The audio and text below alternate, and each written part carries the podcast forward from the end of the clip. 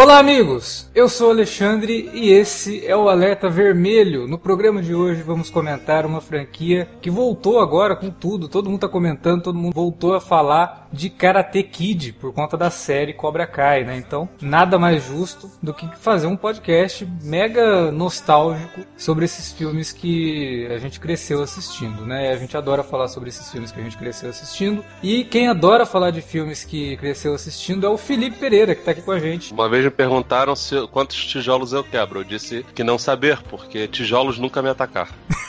É, boa filosofia essa, né? Pra que, que eu vou tacar tijolo, né, cara? Não revida também, é? pois é, né? Como, como, diria o nosso querido o, o grande dragão branco, que copiou o nosso querido o nosso querido também Bruce Lee, né? E também tá aqui com a gente, dessa vez para falar sobre Karate Kid, o JP Moraes. Pô, que maravilha, cara. franquia maravilhosa aí que me influenciou também a começar a praticar Karatê. Aí, tá vendo? Eu fico imaginando o JP no bairro dele, em cima das pilastrinhas, fazendo o golpe da garça, tá ligado? Ah. Não, parei, parei. então é isso, vamos falar de Karate Kid logo depois da vinhetinha. Não sai daí. Você curte os podcasts do Cine Alerta e quer ajudar a gente a manter esse conteúdo no ar? É muito fácil. www.padrim.com.br barra Cinealerta. Entre lá, dê uma olhada nos planos que temos à disposição e nos ajude. Como um dos nossos colaboradores, você ainda pode participar de hangouts, de sorteios mensais e de um grupo secreto no Facebook, onde você pode dar críticas, sugestões de pauta e muito mais. www padrim.com.br barra cinealerta. Entra lá, é rapidinho e você pode ajudar a manter o Cine Alerta no ar com esse conteúdo que você gosta. Fique agora com o podcast.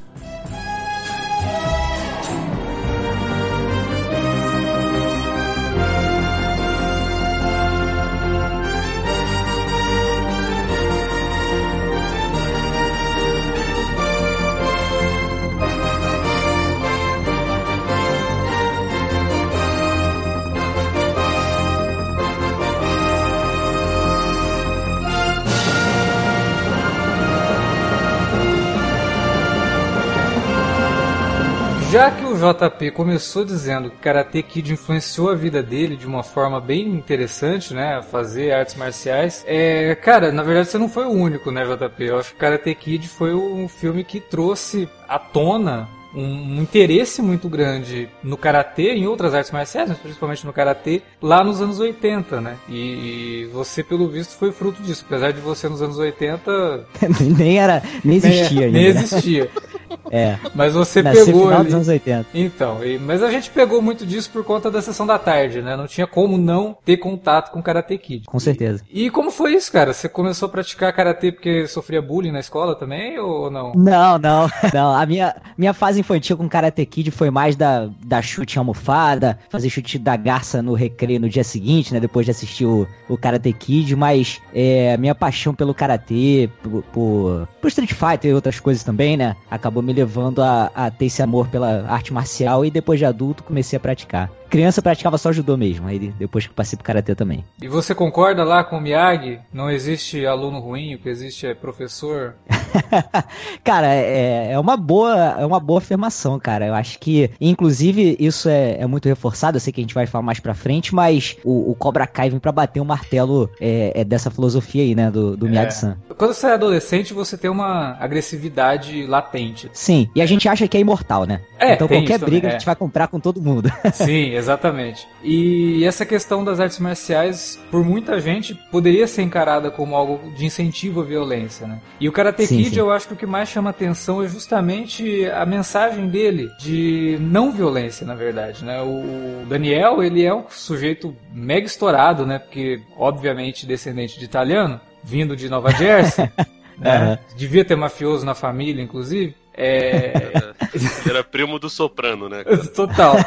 Mega, mega esquentadinho, né? Então ele, qualquer coisinha, já tava ali querendo procurar briga, aquela coisa toda. E tem toda a mensagem do karatê de encontrar no karatê uma forma de manter o controle, né? Eu acho que isso é uma das coisas legais do primeiro filme. É, e depois a gente discute também por conta do, do Cobra Kai e de, das outras produções.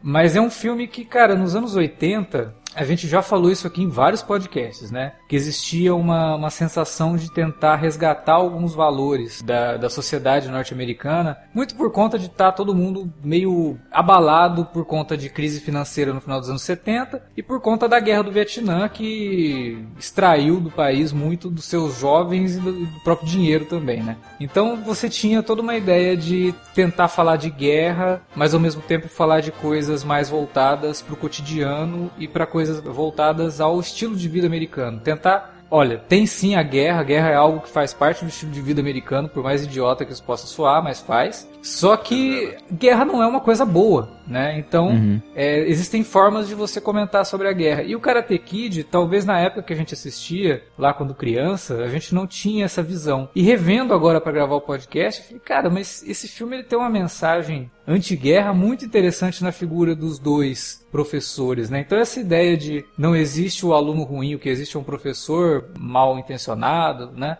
Também está muito voltado a isso, porque passa uma mensagem de que, olha, o povo norte-americano talvez não seja o problema, o problema é quem está no comando, né? O problema é quem, quem colocou isso na, na, cabeça desse povo que, olha, precisamos ir naquele país ali, libertar aquele país, porque ele está sendo, é, ele está sofrendo uma invasão comunista, então temos que ir lá, temos obrigação de levar a eles a liberdade. E aí entra em guerra uhum. com o Vietnã, essas coisas todas, né? E, sim, sim. e tem, tem disso, né? Tem essa, essa, essa coisa que, não querendo de novo politizar demais o negócio, mas tem uma mensagem muito forte envolvendo tudo isso e ao longo do programa a gente vai comentando sobre essas diferenças do Miyagi e do, do Cobra Kai, né? Do, do, do professor do Cobra Kai, o Chris. Né? Chris. John Chris. É.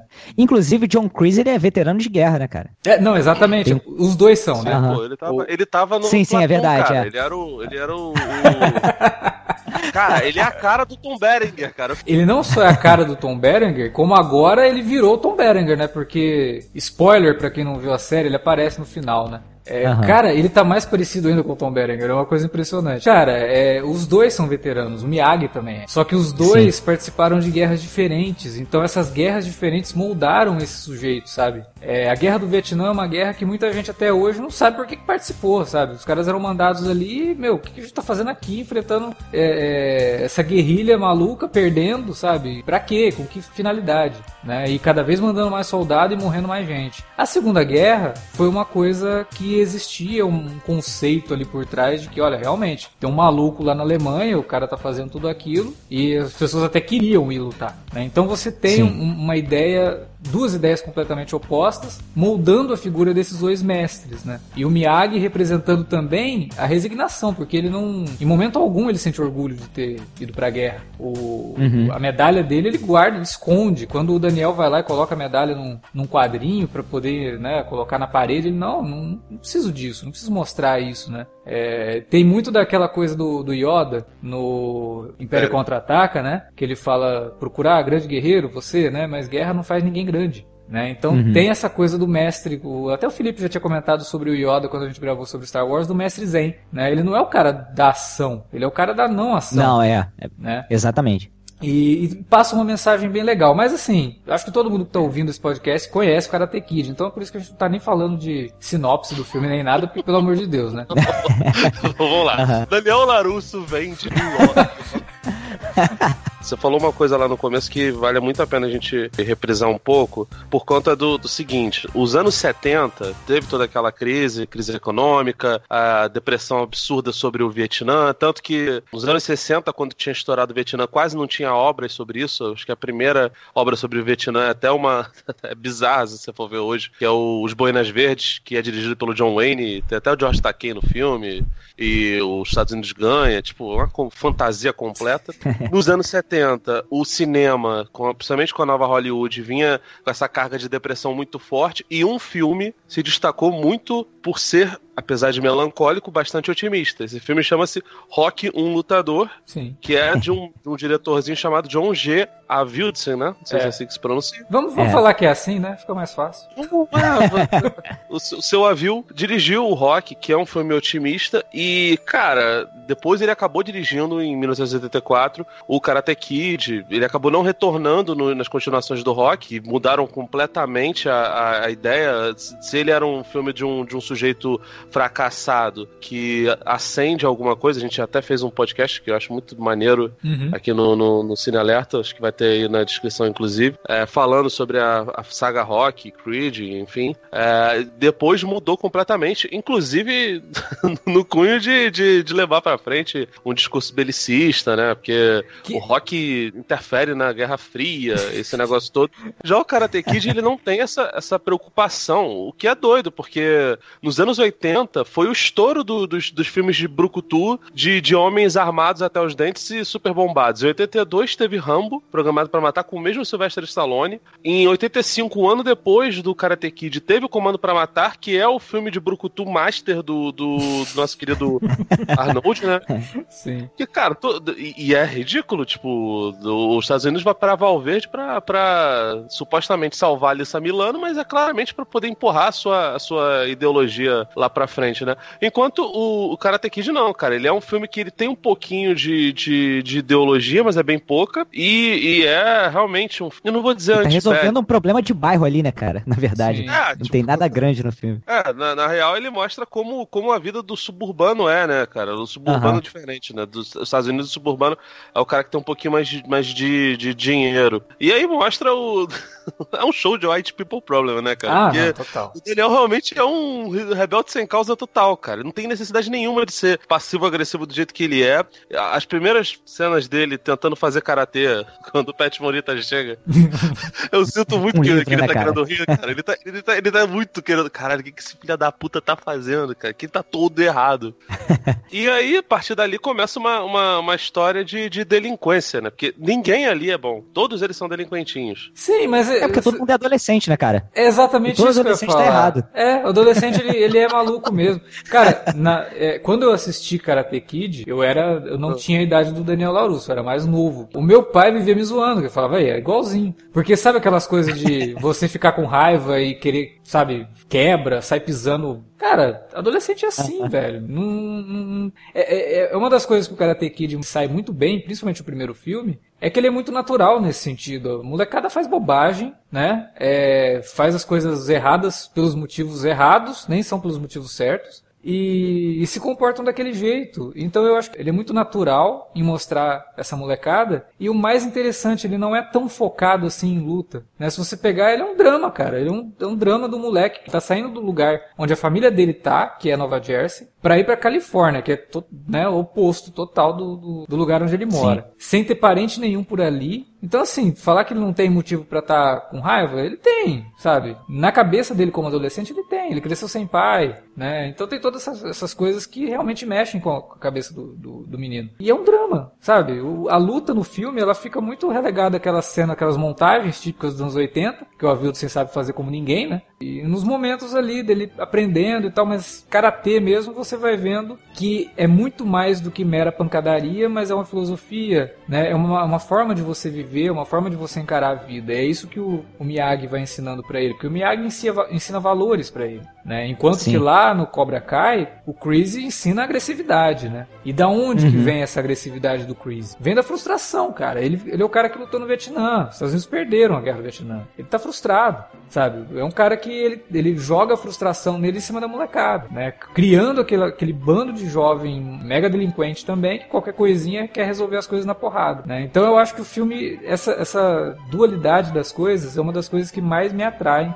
no, no primeiro Karate Kid. No segundo filme, eu acho que se perde muito essa essa mensagem aí, até retorna um pouco o lance do Miyagi ter lutado na Segunda Guerra e tal, mas é muito muito por cima, não é nada É diluído, né, é cara? muito diluído. É, é, Eu acho que muda bem o foco, né? Acho que o, o, primeiro filme é esse foco aí da adolescência e no outro é o drama mesmo do Miyagi, né? Do que ele deixou para trás, de quem era o Miyagi de quando ele morava em, em Okinawa, sabe? Que ele teria uma vida diferente, conflito com o amigo dele que foi treinado pelo pai, sabe? Então acho que muda bastante o foco. O, o primeiro filme é Daniel, o segundo filme é bem Miyagi. É, mas ainda assim ele peca muitas coisas no desenvolvimento, assim. É... Ele tenta depois no final, no segundo, né? Tenta depois no final ter uma luta que eu acho mega forçada, sabe? Uma coisa que é. o filme já tinha acabado e de repente tem que ter uma luta ali uhum. pra reforçar a, a, a situação já estava resolvida, né, cara? É. Eu, eu, acho ele meio problemático. Mas o primeiro, eu acho que tem essa coisa também, eu não sei o que passou na cabeça do Robert Mark Kamen, né, que foi quem escreveu o roteiro, criou os personagens e tal. Mas eu acho que é muito disso. Ele, é, dentro daquela sociedade em que existia essa frustração, existia essa, essa coisa de que, pô, acabamos de sair de uma guerra, o país ainda tá se recuperando disso, é como se ele quisesse fazer um filme motivacional, assim como foi o Rock, né?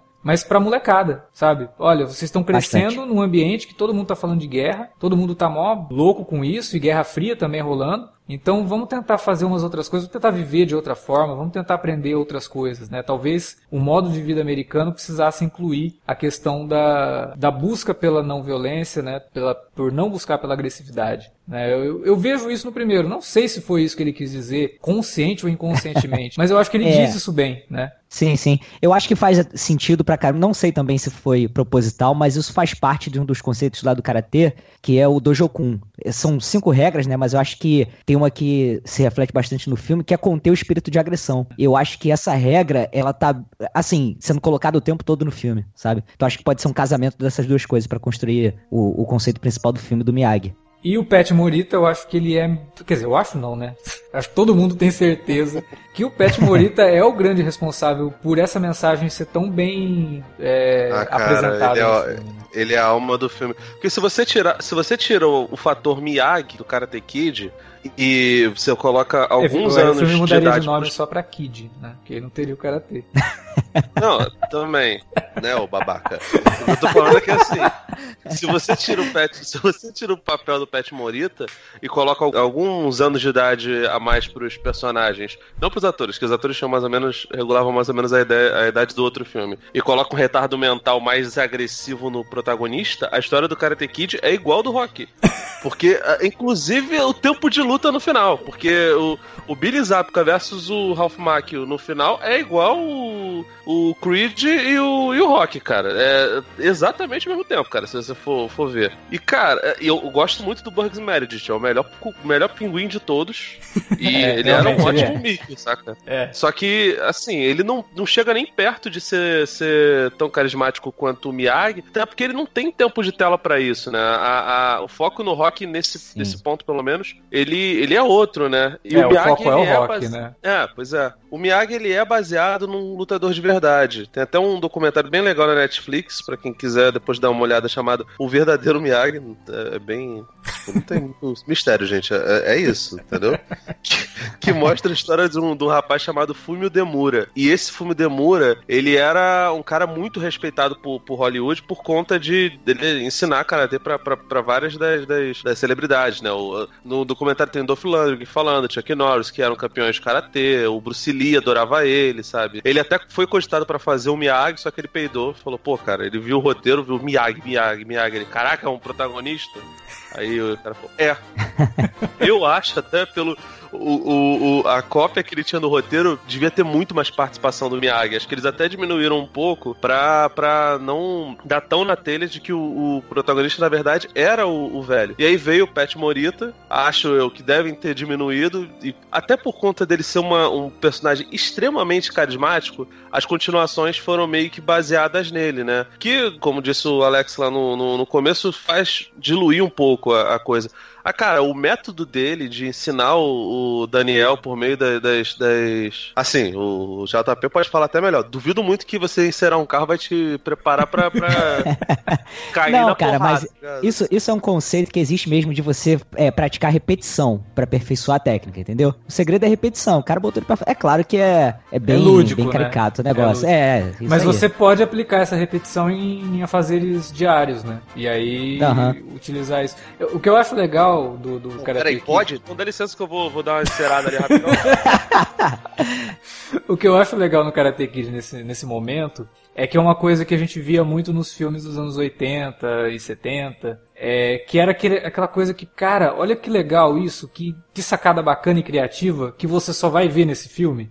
A gente, a gente já comentou sobre isso em alguns momentos aqui no, no Cine Alerta, em outros filmes, de você parar e falar, cara, o filme é legal, mas não tem aquele momento que você fala, olha que legal isso, e essa, Aham. essa cena eu vou lembrar dela pro resto da vida Aham. eram sequências criadas nesses filmes, como por exemplo o Indiana Jones fugindo de uma bola gigante, sabe? Eu não vejo mais na- no processo de produção hollywoodiana, pelo menos, esse cuidado de você ter um momento que distingue o teu filme dos outros, que não deixa o teu filme soar genérico, sabe? O rock batendo em pedaço de carne, porra, é, subindo a escadaria, é, são momentos que fazem o filme e que quando acontecem e que quando tem um payoff, pô, o cara tá lá encerando, e de repente quando ele percebe que aquilo ele tava aprendendo karatê, nossa, olha que legal, que bem sacado, né? Falta um pouco disso hoje em dia, né? O Karate Kid, o remake, teve é isso, porque é uma coisa que acabou fazendo parte da franquia, né? Então ele reproduz isso, mas de uma outra forma, que eu também acho legal, também acho criativo. Mas no geral, filmes pra massa mesmo, a gente assiste vários filmes todo ano e que a gente grava aqui e fala, pô, é legal, mas daqui uma semana eu vou esquecer desse filme, cara. Não tem nada, né, memorável. E o Karate Kid ele tem um monte de coisa memorável. O chute da garça, essa coisa do, né, encerar de um lado pro outro e pintar a cerca e não sei, porra. Olha que, que conceito bacana. E outro conceito que ele tá embutido nisso, e que aí é um conceito mega capitalista norte-americano, é que você precisa trabalhar, você precisa se ocupar de alguma forma. E quando você está trabalhando, você desenvolve moralidade e moral. Né? Então isso faz parte também do- da, da mensagem, é, do pouquinho de, de, de ideologia que ele tem ali no sentido de American Way of Life. E sem o trabalho, o homem não é nada, né? O trabalho dignifica o homem. É basicamente isso que o, que o Morita está ensinando para ele, que o Miyagi está ensinando para ele. O trabalho vai te di- dignificar. Né? É, a série também faz isso de uma forma bastante ampla com um dos personagens lá e que eu até acho muito bem feito. Acho muito bem desenvolvida é, e, e muito natural. Ah, mais ou menos, né? Porque o, o, o Miyagi, ele trabalha como zelador, mas ele, ele é tipo o ferra. Willy dos Simpsons, né, cara? Porque ele tá cagando pro trabalho dele, cara. E, e ele, e eu não sei como ele conseguiu aquele, aquele lugar dele lá com aqueles eh, uma porrada de carro antigo, dos carros maneiros. Cara, Não parece isso ser muito não. caros, mas, E- porra. Não, não, não, pera aí, cara. Isso daí é um Ah. negócio que até hoje é um mistério pra mim. da onde o Miyagi tira dinheiro? Porque e fica muito pior no quarto filme, sabe? Que do nada ele compra o vestido pra menina, sabe? É. Ele ele tem Cara, eu, eu acho que aconteceu. O, o governo japonês deve pagar uma grana pra ele, cara, de indenização. Porra, deve ser uma Pode baita ser. É, assim, indenização, ele viu? fe- É uma saída. Ele, ele deve ter feito alguma coisa muito, sabe, envolvimento com algumas paradas e, sei lá, cara, envolvimento com, com, com um negócio secreto, do serviço secreto do, do, do- do Japão, porque só isso explica.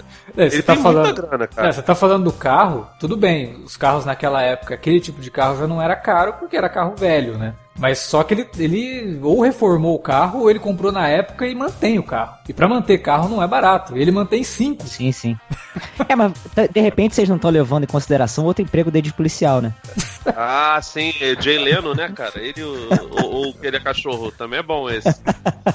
Você lembra Ai. do. Aliás, a gente vai falar do Karate Dog, né, cara? Que eu esqueci de botar, botar na pauta, né? Como se a gente tivesse pauta. Mas, porra, o Karate Dog é bom, cara, que ele, que ele entra no, no corpo do cachorro. É, ok, cara. Spin-off. Ok, ok.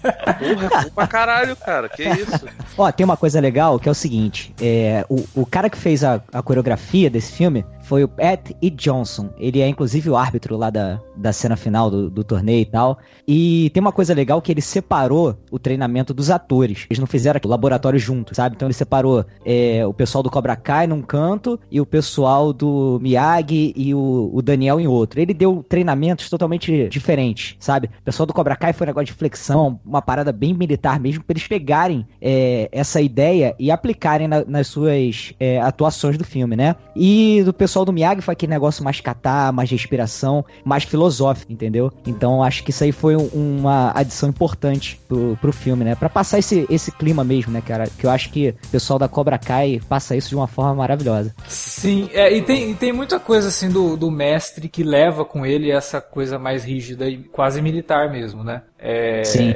Aqui, por exemplo, eu sei de casos aqui na cidade onde eu moro, tem um tem, tem vários dojos, né? Que eu não sei nem se usa mais esse nome. O pessoal chama de academia, mas é, beleza. É de Kung Fu. E eu sei que tem um que o cara é mega rígido e ele já expulsou o aluno porque ficou sabendo que o aluno estava se envolvendo com uma menina que também fazia é, Kung Fu ali, sabe? E o cara não, não permite esse tipo de coisa e expulsou. Por outro lado, você tem os caras que levam mais pelo lado filosófico mesmo. Então isso, isso também não é tão longe da realidade. Só que o filme, como ele precisa dramatizar o negócio, ele exagera e carrega bastante nisso, né? E nisso ele até. Em ambos, Alexandre. É, Eu acho que dois em ambos casos. os lados. Sim, sim, Aham. ele é maniqueísta pra cacete nesse, nesse sentido. né? Aham. Até na escolha de cores, o pessoal do Cobra Kai luta de preto, né? Aquela Sim. coisa. Mas isso não atrapalha, né? Eu acho que faz parte também. Não, não. Eu acho que precisa. Precisa mesmo de, de ter essa separação assim bem nítida, sabe? Cara, tem umas coisas que eu acho muito maneiras no filme. Primeiro, assim, a trilha do, do. As músicas que o Bill Conte faz no filme, elas não são tão icônicas quanto as do rock. Mas são boas, hein? Pô, cara, eu adoro. Acho, São acho que elas embalam boas. pra caramba a historinha do, do, do, do- do Daniel e do, do Johnny Lawrence, né, cara? Que.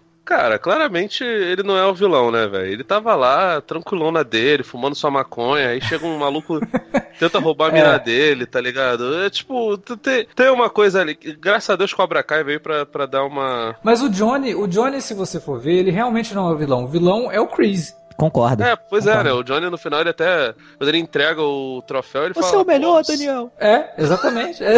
Aquilo é muito rock, né, cara? Caralho, cara, eu te falar, tu, tu me lembrou uma coisa agora, JP, que é, que é impressionante. A, a primeira dublagem desse A primeira é a melhor de todas. é maravilhosa, cara. Que o, o Chris fala lá pra ele: né, ninguém toca na belezinha até chegar o, o torneio. Cara, é muito sensacional. É muito maravilhosa. E, porra, cara, o. O, o Johnny ele começa o filme falando que ele vai ser um ex-malandro, saca? Só que o filme não dá a chance dele de mostrar que ele é, tipo, uma vítima do, do pensamento idiota do mestre dele, né, cara? Porque É uma coisa que eles E- corrigem depois no, no começo do segundo filme, né? Do, do, do Chris batendo nele, quebrando o troféu, sabe? E agindo daquela forma, você fica com dó do moleque ali naquele momento. Né? É, Aham. é, um, é um dos poucos momentos que você fica com dó do, do Johnny na, na franquia original, né? Você vê Vou que te falar, esse, esse começo do filme me pareceu muito aquelas cenas que, que eles gravaram Sobrou? no Superman. do- é, tipo, Superman 1 e 2 foram filmados juntos. Aí depois mudou o diretor, né? No caso, a Wildson é o mesmo, é o mesmo diretor, mas pareceu muito sobra do outro. Porque, tipo. É, mas não é, você cabelo- sabe, né? Não, sei, É. pô, mas impressionante, porque, É. tipo, eles podiam ter crescido cabelo, barba, esse negócio todo, e tá muito perfeito, né, cara? Sim. Mas me pareceu muito que era, que era cena, cena de, de, de sobra. Porque é muito imediatamente após o, o torneiozinho de, de karatê lá, o comitê do- do- das crianças, né? Ó o Valley. É, Comitê das crianças é muito bom. E outra coisa muito maravilhosa é o. Cara, o Miyagi, ele além de ser sensei tipo Yoda, tipo. Um ano depois só do Yoda, né? Tipo Doku de Libra, esse negócio todo, ele ainda é bruxo, né, cara? Porque. Ele de, curou de curar, o San. Aham. Ele faz a mesma coisa depois com uma águia no, no, filme 4, né? Cara, tá de parabéns, cara. Quem, quem pensou nessa É. cena aí. Esse é o momento, esse é o momento que é meio vergonha alheia, né? Porque você pegar. Da águia, Hã? da águia ou do, de curar o Daniel San? Dos dois. De curar o Daniel San, principalmente, assim. Porque, cara, é, é muito zoado isso. É aquela coisa do. é, a cultura que não nos é tão conhecida, ela é mística, né? É isso aí. Caralho. É bem isso que passa mesmo no é- filme. É muito xenófobo, né, cara? É muito, cara. É muito. Tipo, o cara é japonês, então ele conhece coisas estranhas e artes místicas. Porra, é essa, cara? Não, né? Ele só não é o, ele só não é o negro místico porque é o Pat Morita não é o Morgan Freeman, né, cara? Porque Sim. ele é quase o negro místico no filme. Sim, exatamente. Nesse momento, assim, eu falo, putz, cara, pra quê, né? Não precisava disso. Mas também, levando em conta a época, era um- uma, uma coisa comum, né, de filmes dessa época. E até hoje isso acontece, mas hoje tá menos difundido, mas nessa época era normal, cara. Tem, tem um filme, não tem nada a ver com Karate Kid, mas me lembrou disso que você falou do Negro Místico, né, que é o Free Jack, Os Imortais. Hum. É um filme com o, o Emílio Esteves, tem, tem até o... Tem o Mick Jagger no filme. É, Se tem Emily Staples, a gente já sabe que é bom. é, então, Com certeza. Então, o Anthony Hopkins no filme também. Tá bom. É, e, te- e tem uma cena lá que o Emílio Esteves ele, ele tá jogado no cais lá. Não sei o que acontece com ele, ele cai na água e ele tá saindo do cais assim. Cara, tem um mendigo negro que aparece do nada no filme e dá uma dica valiosa pra ele, sabe? É o, é o negro místico Caraca, total, assim. Que era um, estereótipo ridículo que os filmes tinham antigamente. E que também existia o lado oriental. Se você tinha um personagem oriental, putz, em algum momento ele ou ia demonstrar habilidades em artes marciais, ou ele ia demonstrar alguma habilidade de feitiçaria, né? Que é uma coisa zoada. O Pet Morita, o Miyagi, ele demonstra essas duas habilidades. É estereótipo duplo. Você tá ligado no. Teve um desenho que o Alex não teve coragem de ver do Karate Kid, né? E É. esse desenho, ele é ótimo, porque ele tem. Primeiro que assim, eles vão viajando pelo mundo, tipo mochilão. Eles e uma garota genérica que não aparece em nenhum dos filmes, chamada Ataque. E eles é tipo um enfrentam desenho do Carmen pessoas. Sandiego, né, cara? Cara, é-. É mais ou menos isso, só que é pior porque, tipo, primeiro ele é da Saban, que é o que faz ser automaticamente muito xenófobo, né? A Saban, pra quem não sabe, foi a empresa que trouxe Power Ranger aqui pro Ocidente, né? E, e fez o cast com, com atores americanos. E aí o, eles enfrentam pessoas com poderes, tá ligado? E no meio, no meio da Amazônia, super, tipo, índios andando com tigres, assim, em cima é, da, e aí, e aí na abertura, tem uma abertura que é maravilhosa que eu falo, é, e Daniel San enfrentou uma pantera e é uma onça, tá ligado?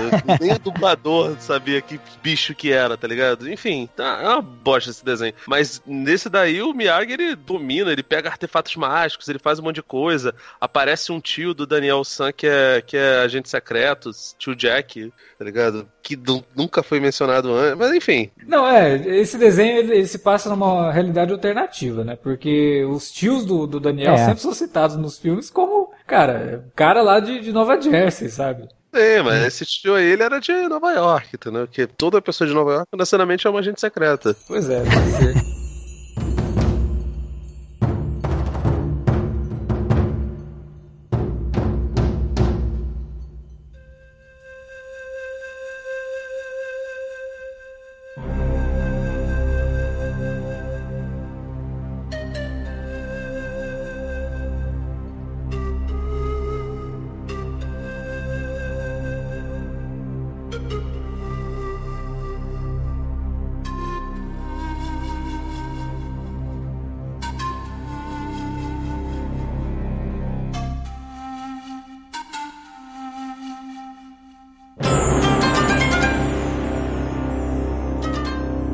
Então, e aí pra finalizar o filme, tem umas coisas que eu acho muito engraçadas, né? Porque o Daniel San, no meio do torneio, ele, come... ele enfrenta vários garotos do Cobra Kai. Um dos rapazes que tinha sido agredido por ele é, o agride, né? E dá um golpe que faz quebrar o pé, o pé dele, né? Algumas pessoas falam que isso é karma, porque ele tinha sido desleal num jogo de futebol, né? Aliás, o, o Daniel San, ele, ele luta karatê.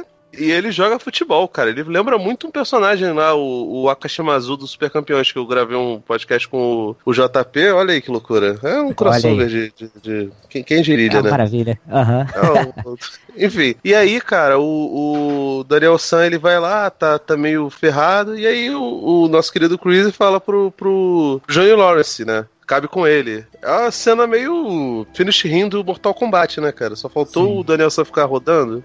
O Johnny ele dá uma, uma leve recuada aí, né, cara? Parece que ele não quer e o, o John Creasy dá mais uma forçada pra ele continuar, né? Sim, a gente cara, falou ele- o negócio da índole dele. Ele, fe- ele fecha a cara e ele fica com uma, um- uma expressão meio de caraca, não me obriga a fazer isso, né? Porque. Aham. Tanto que quando ele perde, se ser anestesiado, movido pela catarse, quando ele entrega e começa a louvar o Daniel San, você vê que aquilo ali é uma coisa real, né, cara? Não é tipo. Não é abraço do, do, do- da Grazi do Big Brother depois que perde, saca? Aham, aham. Mas isso é canônico ainda? Porque no Ah, Cobra é, né? Kai aparece ele deitado no chão ali por um tempo, né? Parece que ele ficou ali deitado e tal, depois de tomar um nocaute do Daniel. Ah, não, Mas é, é a versão dele, né, cara? é, é canônico. Tanto que depois isso reflete no final do Cobra Kai, né? A cena no final Sim, sim. lá, ele, ele fala pro menino, não faz isso, né? E, o, e aí o Aham. menino tem a atitude contrária. Por conta do tipo de ensinamento que ele passou. E aí ele percebe que, caralho, eu sou o Chris, cara. Eu fiz igual a, a mesma coisa que o Chris. E agora eu tô vendo isso. É, Pois e, é. e aí que Cobra Kai faz uma coisa interessante no sentido de você ter empatia, né? É uma série sobre isso, inclusive. É, é ele, qual é a pior coisa que o cara pode perceber? Que aqueles ensinamentos estão levando o cara a bater no próprio filho dele. Né? Então ele. Uhum. Aí que ele toma um choque de realidade que eu acho que vai ser bem interessante na segunda temporada, o tipo de dinâmica que ele vai ter nesse sentido aí. Mas, cara, tem uma coisa que eu gosto no primeiro filme e que é meio controversa, né? Que é a questão do relacionamento do Daniel com a personagem da Elizabeth Shue, né? Que tem aquela coisa que, ah, que na verdade o Daniel roubou a menina do, do Johnny, não sei o que e tal. Independente, eu acho que os dois fazem um casal até interessante porque tem toda aquela coisa meio Romeu e Julieta, né? Ela faz parte do Aham. universo que não é o dele, não sei o que. E, E porra, fica quando- bem claro, né? Os pais dela não É, não querem. querem. Olham de cara feia. É. E aí no segundo filme, cara, eu não lembrava disso, porque fazia muito tempo que eu não assistia. E agora pra, pra gravar o podcast eu revi tudo e no segundo filme, no comecinho do filme, eles já destroem a menina, né? Porque o Daniel chega ali, ah, mas cadê a, a fulana? Ah, ela me deixou por um outro cara e não sei o que e tal. Puta merda, tipo, a Elizabeth Shue talvez não, não, não quis participar do outro filme, não pôde gravar, alguma coisa assim. Você não precisa destruir a personagem dela, não precisa transformar ela, né, na megera, porque não quer ficar com filha da cara. puta, né, cara? Eu, eu não sei nem se é uma questão de dela não poder fazer o segundo filme e tal, mas eu acho que precisava eh, desligar o Daniel completamente do passado dele, né? Do, do primeiro filme nos Estados Unidos, pra ele poder ter o novo romance com a Fumiko, né? Mas talvez ele só tenha tido esse romance com ela por conta da, da, da Elizabeth Shue não voltar. Porque se ela tivesse voltado pro filme, ela iria pro Japão com eles. Tranquilo, É, pode ser, porque, pode tipo, esse. Grana ela tinha, né? É, e o, o, o Miyagi, ele é mal confiável. Você pode deixar teu filho com o cara que você acabou de conhecer e ir pro Japão, né? Não, com Aham. certeza. Mas, cara, o- a lógica dos anos 80 é absurda, né? Porque a diversão do- do- do- dos adultos é ver uma porrada de criança caindo na porrada e foda-se. né? Mas, não, mas tranquilão. Ele é um cara super tranquilo de você, de você deixar seu filho lá confiar. O- e, e a mãe do, do, do Daniel San também é filha da puta. Ela dá uma folga moleque legal, né? Tipo, agora que ele tá O lá com, sai- com o velho, fica com o velho lá. Me deixa em paz e deixa eu trabalhar, né? Ah, cara, não- pior é isso. Porque, cara, tipo, nossa, essa mulher também é uma desgraçada da cabeça. Porque, velho, ela deixa o. o, o- ele, o garoto quer entrar no Cobra Kai, ele fala: Não, melhor não. Ah, ótimo, porque não teremos dinheiro pra, pra poder pagar. Pô, pelo menos finge um pouco de interesse, né? Já que você teve que mudar de cidade por causa, por causa do seu trabalho, né? Pô, dá uma. Pô, que pena, né, mano? Mas não, a mulher é sempre sorrisos porque tá ganhando um pouco mais de, de, de dinheiro lá. Ela vê o filho dela fudendo a, sei lá, que, que foi, canela, panturrilha, não sei exatamente o que, que, o que, que quebrou dele. E deixa o moleque com, com o Miyagi, não pergunta nada, sabe? Não, ele tem, levou o troféu pra casa, tá de boa. O moleque podia ficar manco pro resto da vida. Porque, meu Deus do céu, no, no final das contas o Billy Zapka bateu de novo ali. E essa coisa aí da, da, da, da Ellie, cara, é foda. Ali Mills. Ela fala que é Ellie com I no final. Ali. É, é ridículo, né, cara? Porque ela, ela tinha um carismazinho, eu era meio apaixonadinho por ela, né? Até hoje ela tá uma, uma mulher bem bonita, né, cara, pra idade. É o que você falou mesmo, cara. Dá uma certa destruída no personagem, né? É, Mostra é completamente diferente do que ela foi apresentada no primeiro filme. E assim, no terceiro acontece a mesma coisa, né? Ele volta do Japão. Ué, cadê a menina lá? Ah, ela quis seguir o Já sonho era. dela. Pelo menos no terceiro eu acho mais leve. Ela quis seguir o sonho dela, foi ser bailarina. Porra, legal. Beleza. Aham. Mostra que a menina é independente, pelo menos. Sabe o que, que, é- sabe que que é isso? É, isso é Daniel Larusso sendo o vilão que ele realmente era, passando o rodo em geral, e aí quando as pessoas perguntam pra ele, porra aí, tu não era o moleque que acabou de chegar, não sei o que, o cara que caiu de paraquedas em outra cidade, aí ele vai e coloca a culpa na- nas meninas. Ele é só um macho escroto, irmão. Pode não ser, tem outra história. Ele, ele, ele, é- ele é o babaca que fica falando assim, que. Pode ter certeza, cara. A, a diferença é que provavelmente quando ele quis ir pro Japão junto com o, o Miyagi e a garota falou: Não, pô, tem minha vida aqui, não sei o que. Ela falou: ah, quer saber? Vai te a merda. Foi uma briga um pouco mais agressiva. Quando ele foi lá pro Aham. Japão, a garota era muito mais tranquila. A garota não, não, não batia muito de frente, ela, ah, beleza, pode ir lá. Aí foi, voltou pros Estados Unidos pra ficar brincando de, de, de Cobra Kai com o Tommy lá do Power Ranger. Elas Cara, parecem, pra né, mim essa é a cara? versão oficial agora. Cara, o segundo filme, ele, ele tem essa coisa de trabalhar o Miyagi. Quem é o Miyagi? Então vamos para o Japão conhecer a história do Miyagi. Só que a história do Miyagi que a gente precisava conhecer já tá no primeiro filme. Ah, porra. Sim. Sabe? Que é ele contando, ele foi um veterano, é, ter o negócio da mulher, a, deixou a mulher dele é, para poder lutar na guerra, a mulher dele estava grávida, teve o filho, morreu e ele tem essa resignação. Puta, isso é bonito pra caramba. Aí de repente. Pô, ele, bêbado, ele bêbado contando isso, cara, é 20 vezes mais emocionante do que você mostrar ele com ressentimentos familiares, sabe, no, no, no Japão. Então, aí você cria no segundo é... filme uma outra mulher, uma outra história de uma outra personagem que ele já tinha se envolvido com ela antes, e aí tem que voltar para que... lá para poder resgatar a honra. Putz, cara. É. E o que eu entendo é que essa história aí já tinha sido superada, sabe? Ele já tinha tido uma esposa e filho depois daquilo, então, tipo assim, já tinha ficado muito no passado, sabe? É, pois é. E aí perde até o peso daquilo que ele contou no primeiro. Porque, pô, se ele tinha essa mulher que foi o primeiro grande amor dele e ele ainda gostava dela, a outra que ele contou lá que morreu, sabe? Fica uma coisa meio perdida. O filme já começa errado nesse sentido, de contar uma história que é quase um retcon, né? que não é essa história do Miyagi que a gente quer ver. A gente quer ver uma outra. Se fosse para contar uma história do Miyagi, contasse então algo referente ao que ele viveu na Segunda Guerra, sabe? Eu acho que seria muito mais interessante. Mas eu acho, cara, que é, eles queriam muito mostrar Okinawa, sabe? Queriam muito mostrar é, da onde que nasceu o karatê do Miyagi. Eu acho que essa que, que é. pesou para não ser a história da, da, esposa dele, sim ser essa história mais antiga. Não tô defendendo, não. sim, sim. É, dava Mas... pra fazer isso também sem, sem, sem precisar uhum. de novo, né? Diminuir um relacionamento que a gente já tinha visto no primeiro filme. E uhum. quando ele chega lá, tem toda aquela disputa dele com o cara que era amigo dele, e que gostava da menina, e que aí né, era para casar com a menina, e o Miyagi acaba traindo a confiança do cara, e os dois brigam, e aí o Miyagi foge porque ele não quer lutar com o melhor amigo. E ele vai embora do, do Japão. Só que, cara, é tudo tão caricato. Esse, esse né, é, ex-amigo dele,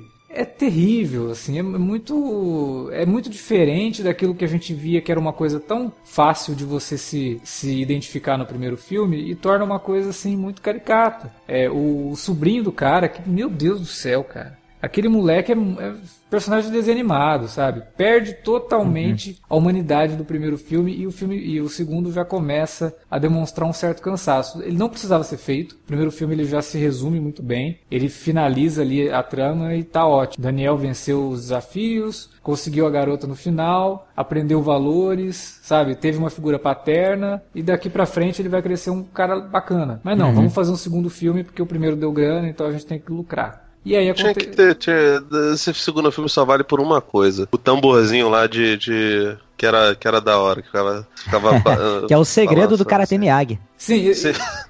E vale pela música, né? Que na verdade o John Avildsen ele é amaldiçoado com músicas que não, não são do primeiro filme, são do segundo, do terceiro, que todo mundo remete ao personagem, né? Porque a música mais Sim. famosa do Karate Kid é Glory of Love, do Peter Cetera, que não é do primeiro, é do segundo filme. Ótimo. Pode crer. Esse retorno do Miyagi, eu acho ele interessante porque é, consolida algumas coisas que já tinham sido apresentadas no primeiro filme, é, como por exemplo a relação dele com o Daniel, sabe, de um ter aceitado o outro ali como pai e filho, porque ele comenta até, né, que o Chozen não tinha sido aceito é, pelo pai dele, porque o Karate Miyagi passa de pai para filho, né? E ele pediu que é para abrisse uma exceção e tal, e para que ele fosse treinado. E assim, quando ele ensina o Karate Miyagi pro Daniel, eu entendo que tipo assim, é como se o Daniel fosse filho dele, sabe? Para tomar ali, não tomar o lugar, né? Mas para preencher aquela lacuna ali do, do filho que morreu e o Daniel também que não tem pai, né? Eu vejo também que os papéis meio que se invertem nesse segundo filme pelo Miyagi tá precisando ali de um ombro amigo do Daniel, sabe? Nesse momento, porque é a perda do pai, sabe? É confrontar o amigo dele que ele é um cara pacifista, ele não queria estar tá ali, sabe? Ele fugiu não por ser covarde, sabe? Inclusive em alguns momentos mostra uma certa é, superioridade do Miyagi, é, como por exemplo, quando o Daniel pergunta, ah, você consegue quebrar um tronco de árvore quando eles chegam lá no, no aeroporto, né? E depois aparece o Miyagi quebrando a coluna inteira, sabe? Da, da casa que desmoronou. Então, tipo assim, Miyagi parece ser mais forte, sabe? Pela ideia que o filme quer, quer passar. E eu acho que vale bastante por, por reforçar essas, essas coisas que são apresentadas no primeiro filme. Não, o filme tem coisas boas. Eu gosto da cena, eu acho mega piegas, mas eu gosto da cena do, do salvamento da menina, por exemplo. Eu acho muito Sim. legal aquilo. E do, Uhum. do, do Chosen falando pro sobrinho, né? Vai lá, ajuda ele. E o moleque se acovarda totalmente. E aí ele ele, foge, né? É, e aí, esse é o covarde, entendeu? E aí que você tem a ideia de que, cara, pô, finalmente, eu por tanto tempo chamei o Miyagi de covarde, e agora eu tô vendo um covarde de verdade aqui, né? E o Miyagi não era Sim. um covarde, ele era um cara simplesmente que não queria ter que. E assim, a gente sabe que o Miyagi teria vencido aquela luta, né? Sim, sim. Inclusive, até na hora que o Miyagi vai salvar ele, né? Que ele levanta a mão assim, ele, seu covarde, vai se aproveitar de mim agora que eu, que eu tô preso aqui, né? Aí ele vai e quebra o tronco. Muito legal. É, é, esse momento eu acho bem, bem marcante no filme. Você comentou um pouco mais cedo, você acredita que a história tá meio que resolvida nesse, nesse pedaço, né? E acaba sendo um pouco forçada a luta final, né? Pois é, aí resolve a pendenga com o Chosen.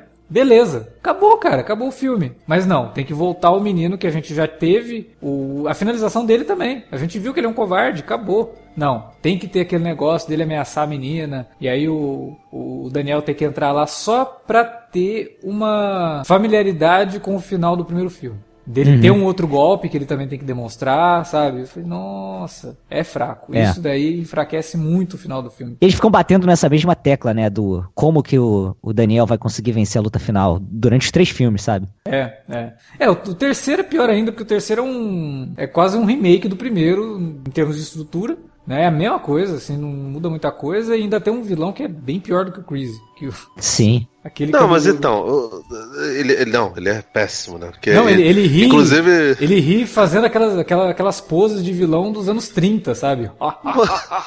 cara, é meio ele, ele é meio- ele é meio vilão do Robocop sem a crítica social foda em volta do Robocop, né, cara? Porque, cara, o cara Aham. trabalha com lixo nuclear. Cara, lixo nuclear em, Não. Los em sei lá, São Francisco, Los Angeles, né? Los Angeles. Cara, não, né? Não, e, e sem contar que isso é assim, tipo, mega na cara, né? O cara é vilão, o que, que ele faz? Ah, ele mexe com lixo nuclear, ele joga lixo nuclear É, em, é. lugar- em lo- locais é, onde a natureza Perto ainda de existe. escolas, né? cara? É, tipo, cara, porra, maniqueísmo total, assim, do, do, do negócio sem necessidade. Você pode mostrar que o cara é vilão sem isso, sabe? Cara, só que é o pior. Quando começou o filme, eu tava revendo também. Quando ele começou, eu falei, caraca, eu não lembrava que era tão maneiro. Porque, pô, tu mostra o John Cruise ali indo pro, pro, pro antigo dojo do Cobra Kai, ele se cabisbaixo, com a barba por fazer, uma roupa meio Kyle Reese ali do Exterminador do Futuro. É, Aí tu- isso daí é legal mesmo. Nossa. Meio que. Tá, bebeu, né, cara? Tá na sarjeta total. Pô, cara, você fica meio, puta merda, o que, que aconteceu com ele, cara? Olha aí. Isso, obviamente, sai pra entrar um maluco, um playboyzinho, Não, e o com jeito que de cavalo. E o jeito que sai é muito bizarro. Não, nós vamos fazer de tudo pra, pra derrotar e vamos humilhar ele e tal. Você vai provar aí. Vai lá, vai se divertir. Eu cuido de tudo por aqui. Tchau. Oi?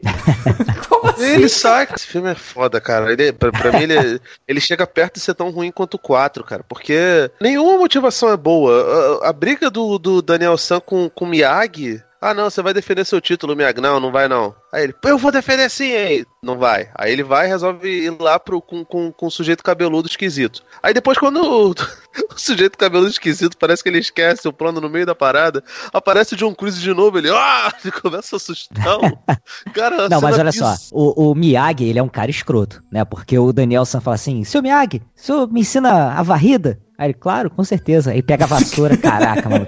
O bicho fica muito bolado, cara. Daniel, o caraca, Daniel fica, dá um pitizaço nessa hora. Então, mas isso daí que eu, eu Não, acho. não ruim, tinha errado, né, cara? Que o método do Miyagi é esse, velho. E no final das contas não adiantou, porque o Daniel lutou no campeonato. Sim, Sim, mas sim. Isso, isso é ruim porque, cara, se o Daniel tava daquele jeito pra lutar no campeonato e ele briga com o Miyagi daquele jeito, ele não aprendeu nada nos outros filmes, cara. É, Não, eu acho ele que precisa, foi uma... ele, ele precisa eterno. Retcon, na realidade, é o problema de memória do Daniel San, cara. Porque ele não consegue entender. Ele precisa aprender todos os golpes básicos em todos os filmes, ele precisa aprender todas as lições em todos os filmes. É, é complicado. Isso parece que o Robert Mark Kamen, né, que escreveu o roteiro dos três, ele tinha essa necessidade de emburrecer os personagens. Ó, vai ter uma continuação? Pô, então vou fazer um novo arco pro personagem enfrentar um novo dilema? Não. Vou fazer ele esquecer tudo que ele aprendeu e aprender tudo de novo. É, uhum. É, isso é ruim. Isso é, isso é muito ruim. Até porque, de novo, vindo de uma franquia que o primeiro filme é super bem resolvido, sabe?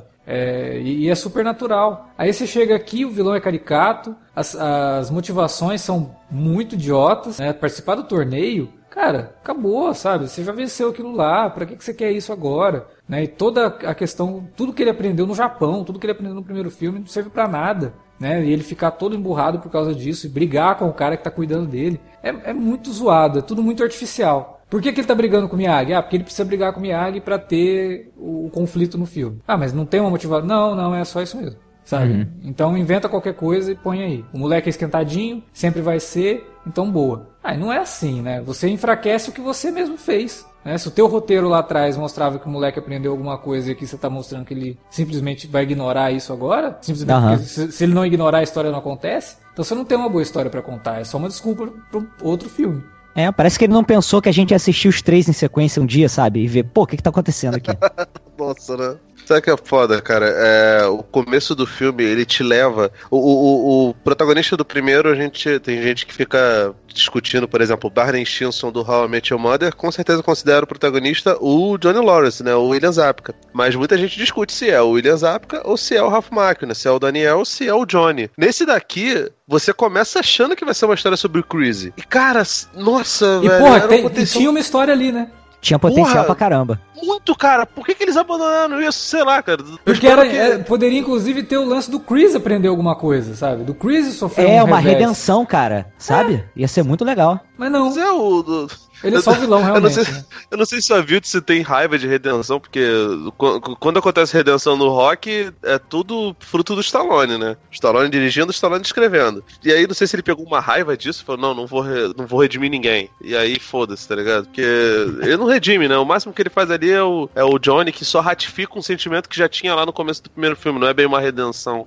É, redenção é. tem no Cobra Kai. É, o que é, o que é triste, assim, porque, como eu tinha falado no começo, se o Chris é um cara que é fruto do seu meio, fruto do, da, da, da, vivência dele como soldado e não sei o quê, era a chance de você mostrar pro cara um mundo diferente, uma coisa nova. E aí você poderia ter no terceiro filme o que o Cobra Kai fez. Mas o, o, Facilmente. o Robert Mark Kamen realmente não tava afim, não, cara. Ele só queria fazer o negócio é, por fazer mesmo. E vamos repetir a estrutura do primeiro filme aqui e vamos ver se dá certo. Não deu, né? O filme foi muito mal falado na época, acho que não rendeu a, a, grana que deveria render, ele até custou, deve ter custado mais, sei lá. Mas foi muito fraco, assim, tipo, enquanto o primeiro filme chegou a fazer 90 milhões nos Estados Unidos, o segundo fez 115, o terceiro fez 38, né? Foi uma queda absurda de, de, sim, de arrecadação sim. e que deixou a, a, franquia aí por um tempão, né? O primeiro filme é de 84, o segundo é de 86, o terceiro de 89 e depois o quarto só foi sair em 94, nos 10 anos né, do filme original, mudando o elenco, mantendo só o Pet Morita, né?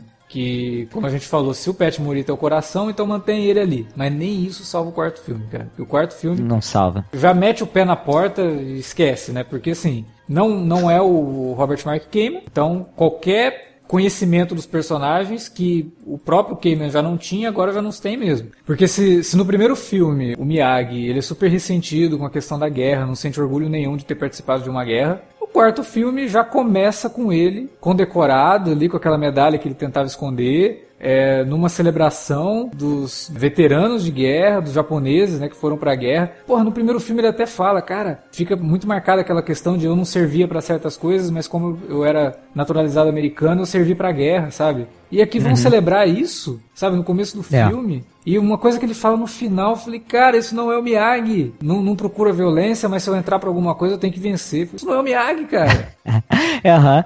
Ele fala o tempo todo, né? Você não precisa provar mais nada para ninguém e tal, sabe? É. E agora muda a filosofia completamente. É muito zoado esse filme, é muito ruim esse filme. Eu não queria nem, nem comentar ele aqui nesse podcast. Porque... tá com raiva, Alexandre.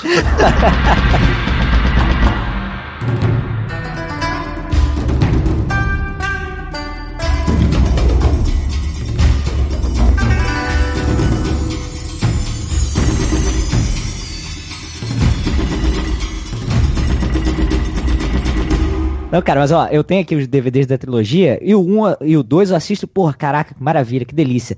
Caraca, o 3 eu já, porra, tá no esquema aqui, tem que ver. Agora o 4, cara, eu evito ao máximo assistir, sabe? Às vezes cai na armadilha, mas sempre me arrependo. Esse filme nem motivação tem, cara. Não tem competição, não tem nada. A menina só tá se defendendo dos caras, mas chega num momento ali que já fica forçado, sabe? Porque cara, o diabo. Se você, cara... se, você, se você não acredita que a Elizabeth Shue e o, o Ralph Mack e o Johnny Lawrence são estudantes, cara, o pessoal barrados no baile que aparece Não nesse dá, filme. cara.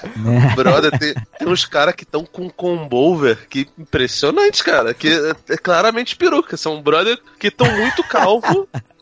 Cara, é o, é- tem um rapaz que parece o José Trajano, ex-SPN, tá ligado? Com, com uma peruca, cara. Que é ridícula, parece a peruca do David Bowie, tá ligado? Aham. O, o cara que faz o interesse par romântico da Hilary Swank, cara, ele tem uns 40 anos. Aquele cara não tem nem 30. Ele tem uns 40, sério. Não é possível que, que alguém falou, não, esse cara convence como, um- como um aluno de colegial. Onde, cara? Nem série do CW faz isso. de tudo que o, esse filme tem de pior, mas a Hilary Swank consegue executar ali as técnicas, as coisas de uma forma muito melhor do que o, o, o Ralph Macchio nos três outros filmes, cara. Porque o garoto é também, né, bem. cara? Porque o Ralph Macchio realmente era um puta artista Coitado, cara. Não, mas pô, o cara não consegue fazer nada direito, cara. Todo durinho, coitado. Ela não, pô. Pelo menos não sei qual o background dela, não sei se é de dança, do que, que é de ginástica. Cansava, Mas velho. ela, ela se dá um pouco melhor do que ele nesse quesito. Acho que é a única coisa, assim, que. O que é legal Que do, do. Ralph Macchio é que eles incorporam esse lance dele ser durinho com os movimentos dele, né? Tanto que até no próprio Cobra Kai, quando ele vai fazer os movimentos, são aqueles movimentos durinhos dele lá do segundo filme. Eu falei, cara, que louco. Sim, né? sim. Eles incorporaram Aham. isso no estilo dele, então beleza, funciona. Mas a Hilary Swank real- realmente tá bem no quarto filme, mas porque ela é uma boa atriz, né? E óbvio, É. o Pet Morita, é divertido e tal, mas o personagem é outro Miyagi, é o Miyagi bizarro. cara, é outro. É o Miyagi Paz Amor. Aí realmente ele foi rebutado, porque. Cara, assim, eu, nem, eu nem- eu nem acho que assim, eu ele poderia estar ali por causa, sei lá, pra poder honrar a, a memória do general lá que morreu. Acho que é avô, né? Da, da- A avó da, da Hilary É. Por mais que você não goste da guerra, você pode ainda ter algum sentimento fraternal por- pelos seus companheiros de guerra, sabe? Mas, Sim. tipo, em momento nenhum ele, porra, se fosse o Miyagi lá do, do, do Daniel, ele ia aparecer, tipo, de sobretudo, sabe? Com um chapéu. Ele não ia aparecer lá, tipo, estampado. Ah, o pessoal realmente não, não deve ter visto os outros filmes pra simplesmente não ter entendido, né, cara? É, não precisava de toda essa sequência pra falar a verdade, né? Não precisa você criar isso pra dar uma desculpa pra começar o filme. O bizarro, Não. cara, esse, esse filme tem uns diálogos muito ruins, assim, tipo, quando a gente é introduzido ao personagem da Hilary Swank, ela entra, né, na casa da avó, né, ela mora com a avó, e aí o Miyagi tá lá, a avó, ah, cumprimenta ele aqui, foi amigo do seu avô, não sei o que, ela, oi, né, e vai embora. Aí ela, a avó vai lá pra tirar a satisfação com a menina, pô, que falta de educação, como assim? Vai lá cumprimentar ele. Aí ela, ela sai brigada com a avó, a avó dela chama ela pelo nome da mãe dela, né? Aí ela vira e fala assim: Esse era o nome da minha mãe, né? Meu nome é Julie. A minha mãe morreu no acidente, por isso você me criou. E não sei o que. Eu falei, nossa, Explicou tudo, né? que merda é essa, cara? Que coisa horrorosa. É tipo aqueles telefonemas, né? Que a pessoa recebe e você não vê o outro lado. Oi, eu? O quê? Eu? Eu não posso ir em tal lugar hoje às 19 horas, sabe?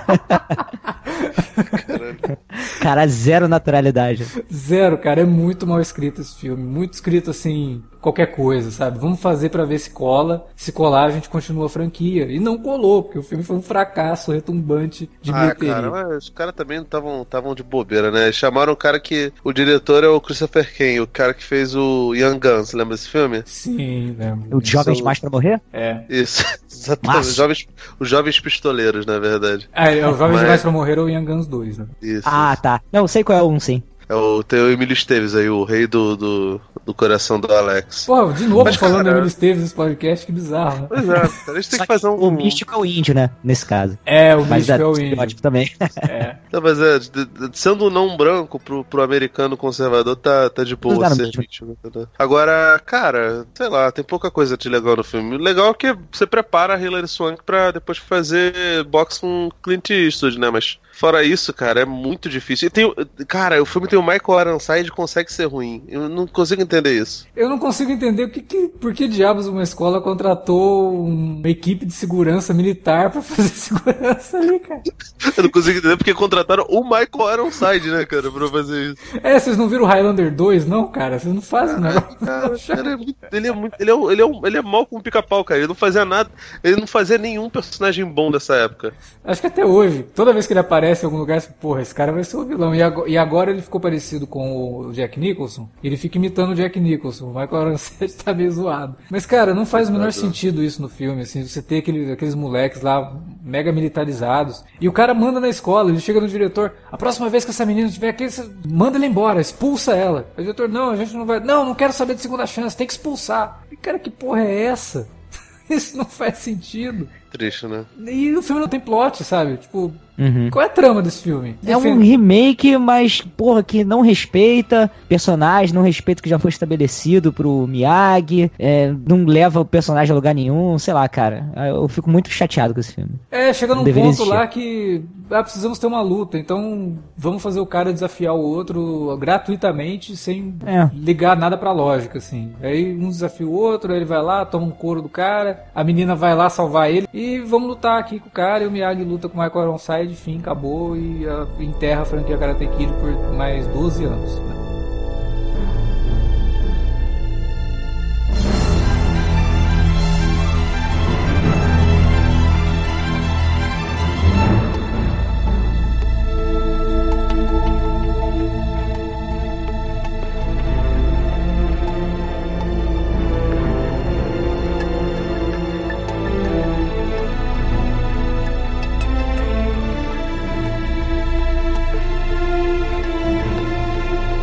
Aliás, eu falei errado, né? Eu falei 12 anos, não são 12, são 16 anos, né? Karate Kid 4 de 94 e o remake, que é o Karate Kid com o Jack Chan, que muita gente na época falou, pô, não é Karate Kid, é Kung Fu Kid. É de 2010, com o Jack Chan fazendo a versão do Sr. Miyagi, que é o Han, né? E Mr. Han. Mr. Han e Jaden Smith fazendo o Dre Parker, né? Que seria o Daniel San da vez aí. Cara, é o remake que, pra mim, assim, ele é quase um remake. Eu não vou dizer remake perfeito, porque, porra, a gente tem Scarface, que é um remake foda pra cacete, a gente tem vários É. outros filmes aí que são remakes. Mas o, o Karate Kid, ele, ele é a extinção dos medos da galera que cresceu nos anos 80. Porque toda vez que você fala de fazer um remake de um filme dos anos 80, você já torce o nariz. Né? Puta, vão estragar tudo. E aí você vai ver o filme e, putz, é uma bosta, né? Dificilmente sai algo legal. Quando não é uma cópia total, mal feita, é algo que tenta revolucionar e fazer totalmente diferente e, sai outra coisa, que não tem nada a ver com o, original. Esse Karate Kid, quando eu assisti, pra mim foi uma baita surpresa, sabe? Porque, primeiro que use e abusa do, do, do Jack Chan numa caracterização diferente daquela que a gente está acostumado a ver. Né? Que também é uma coisa que aconteceu com o Pat Morita, né? Eu acabei não comentando isso. O Pat Morita era um ator de comédia e, porra, se revelou um ator dramático excelente no Karate Kid. Jack Chan é a mesma coisa. Ele tem aquele jeitão dele mais engraçado e, de repente, você tá vendo o cara fazendo uma- um filme onde ele é um personagem dramático. E quando ele precisa né, exercitar os músculos dramáticos dele, ele tá ali e a cena dele contando a história dele é tão interessante quanto a cena do, do Miyagi, embora seja algo completamente diferente, né, tem uma origem completamente diferente. E o filme me surpreendeu, cara. Primeiro porque o Jaden Smith tá ótimo no filme, ele é muito carismático. Eu acho ele muito mais é, construído, a raiva dele, do que o Daniel, do que o Ralph Macchio no primeiro filme. E acho ele um filme muito melhor resolvido, muito melhor resolvido no sentido de arcos dramáticos dos personagens. O romance é muito mais natural. E até na época todo mundo, nossa, mas que absurdo, o menino tem, sei lá, 12 anos, já tá interessado na, na menina e tem beijo na boca, e não sei o que. Cara, super natural isso. Sabe? Era natural Não, mas anos leve, 80. né, cara? Até o fato dele ser realmente protagonizado por crianças, não ser adultos fingindo ser criança, que é Pois uma é, parada. cara. Você compra Se, se- se você for bem. analisar fora do contexto, é doentia, né, cara? Porque é porque a gente cresceu vendo toda sorte de, de malhação aqui no Brasil, é um produto que é bem assim. Naturaliza essas coisas, mas a real é que é esquisitíssimo você colocar pessoas adultas de meia idade fazendo adolescentes, né? Mas a cultura pop dos Estados Unidos, principalmente, é muito assim. É quando você vê um garotinho realmente fazendo aquelas coisas todas, pô, cara, é, um negócio que te faz se conectar mais facilmente. Com certeza. Mas, cara, é, eu, eu concordo com o Alexandre que é um ótimo remake. E. Só que tem uma galera, cara, que torce muito o nariz pelo fato do filme não ser é, sobre karatê, sabe? Dizem que estraga o filme. Eu acho que, cara, é- ele tecnicamente ele é muito superior até ao, ao primeiro filme, sabe? Questão de ritmo e tal. É, isso ele é. assim, Ele é grandioso pra caramba. Assim, você vê grana É. sendo colocada no filme, sabe? Tem Aham. cenas assim. Você fala, caramba, não tinha isso no, no Karate Kid, né? O Karate Kid, como a gente falou, era uma coisa suburbana. Aqui o cara vai pra Sim, sim. China, sabe? E ele vai visitar locais na China grandiosos e tem valor de produção o negócio. E o que é interessante também, porque o Karate Kid original, ele precisa de um segundo filme pra revisitar aquelas raízes ali do, do Sr. Miyagi, né? E esse remake, ele já faz isso logo de cara, né? Porque ele entrega é, a questão cultural ali toda da China, faz uma visita ali é, ao templo lá no, no alto da montanha, sabe? Já mostra bastante do passado do, do Mr. Han. Quanto que, pô, o outro filme demora muito pra mostrar isso e o Alexandre, por exemplo, não, não curte muito esse retorno aí do, pro, pra um segundo filme, né? Eu acho que ele já compila tudo num só e entrega um produto até um pouco melhor. Exatamente porque o background do Han no filme faz sentido com o que a gente vai ver daquele momento dele e do lugar onde ele tá. Né? Você não precisa ter um segundo filme pra fazer o personagem ir pro lugar de origem, pra contar uma outra história que a gente não conhece, sabe? Aqui não, aqui é tudo realmente feito de forma é, interconectada, sabe? Ele já tá na China, aquele é o lar dele e ele sofreu ali. Né? E ele teve que aprender a conviver com isso, ele teve que fazer coisas. Então, é é isso que eu acho o filme melhor resolvido, assim, na, na construção dos personagens. E pensando assim, cara, eu não consigo lembrar se esse filme tem algo de misticismo nele, mas eu acho que não, hein? Não, não, não, não tem não.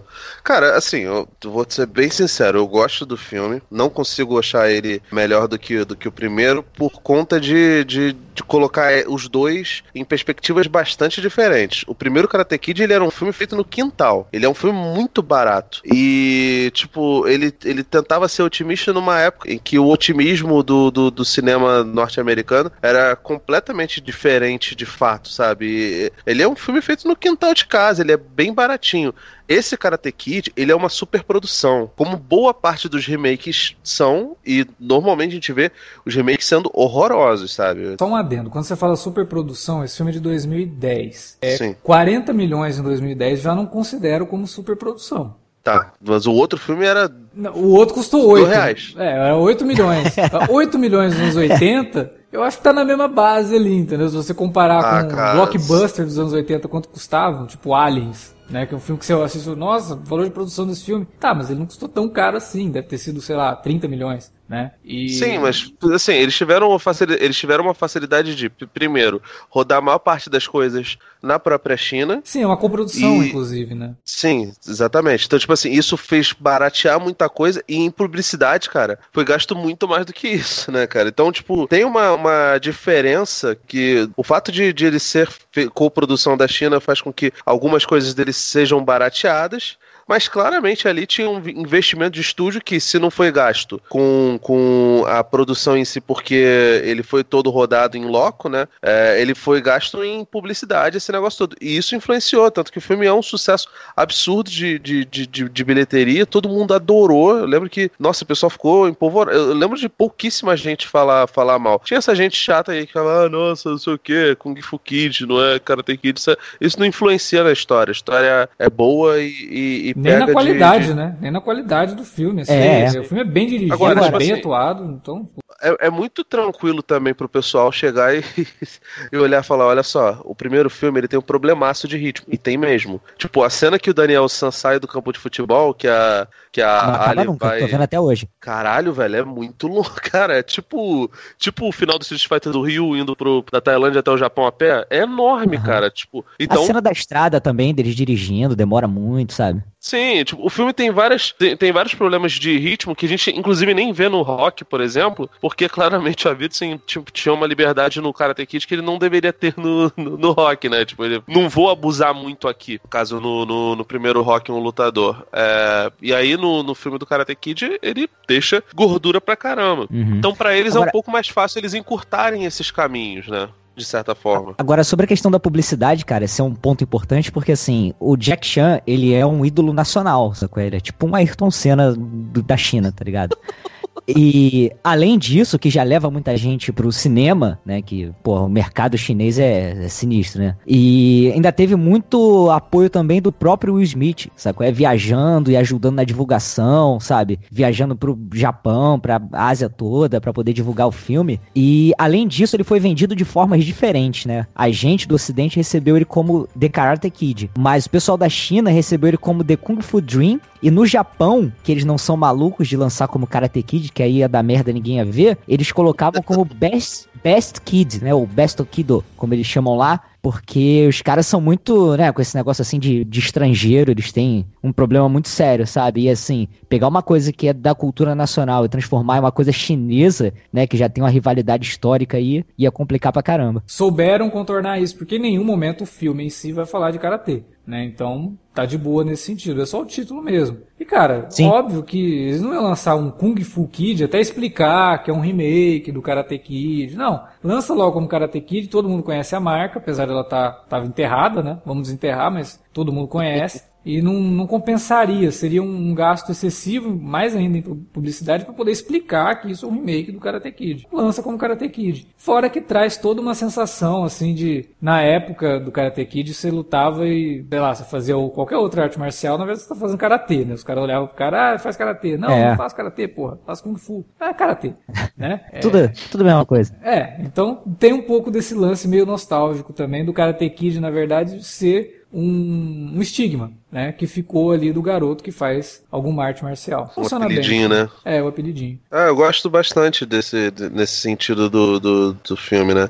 Assim, me incomoda um pouco. Eu não gosto muito do Jaden Smith, cara. Eu- até o Get Down eu achava ele meio chato, saca? Mas é legal, cara. Eu gosto do, do, do filme, apesar dessas coisas. Não considero ele melhor do que o, do que o primeiro. Tipo, ele tem muita coisa interessante. Ele, ele é até mais longo, né? Acho que ele tem um Ele, pouquinho mais ele de tem tempo. 140 minutos, cara. Eu, e eu acho que tem uma versão mais longa ainda. Eu acho que tem uma versão estendida. Então, cara, é, eu acho que na versão estendida, inclusive, aquele negócio que a gente falou sobre os dois filmes em um, é, eu acho que tem o confronto do Mr. Han com o outro mestre, sabe? Como se fosse o final lá que o, que o Johnny Lawrence é colocado lá contra o carro no, no final do, do segundo filme original. Eu acho que na versão, no primeiro corte, não tem essa cena. Isso ficou estendido. Mas eu, eu tenho quase certeza, cara. Tá doideira, né, cara? Mas, cara, eu acho ele, ele, ele bem legal, principalmente por conta dessa coisa da infância mesmo, né? Eles são realmente crianças e as crianças estão entrando na, na, na porrada. É discutível? Claro que é, né? A gente não quer que crianças entrem na porrada. Não todas. Mas elas entram, Algum. cara. Elas entram, eu acho que isso não, é- elas vão se bater. Não, e,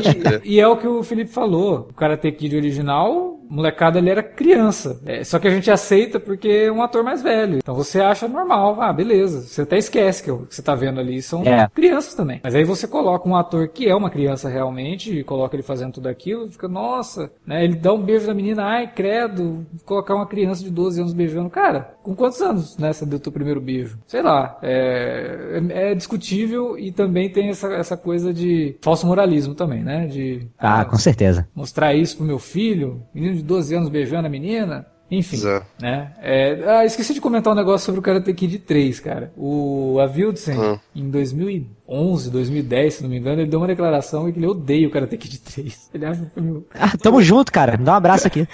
ele acha o filme horror- horroroso, ridículo, tem nada a ver com Karate Kid, né? Mas E eu tenho uma do 2 também.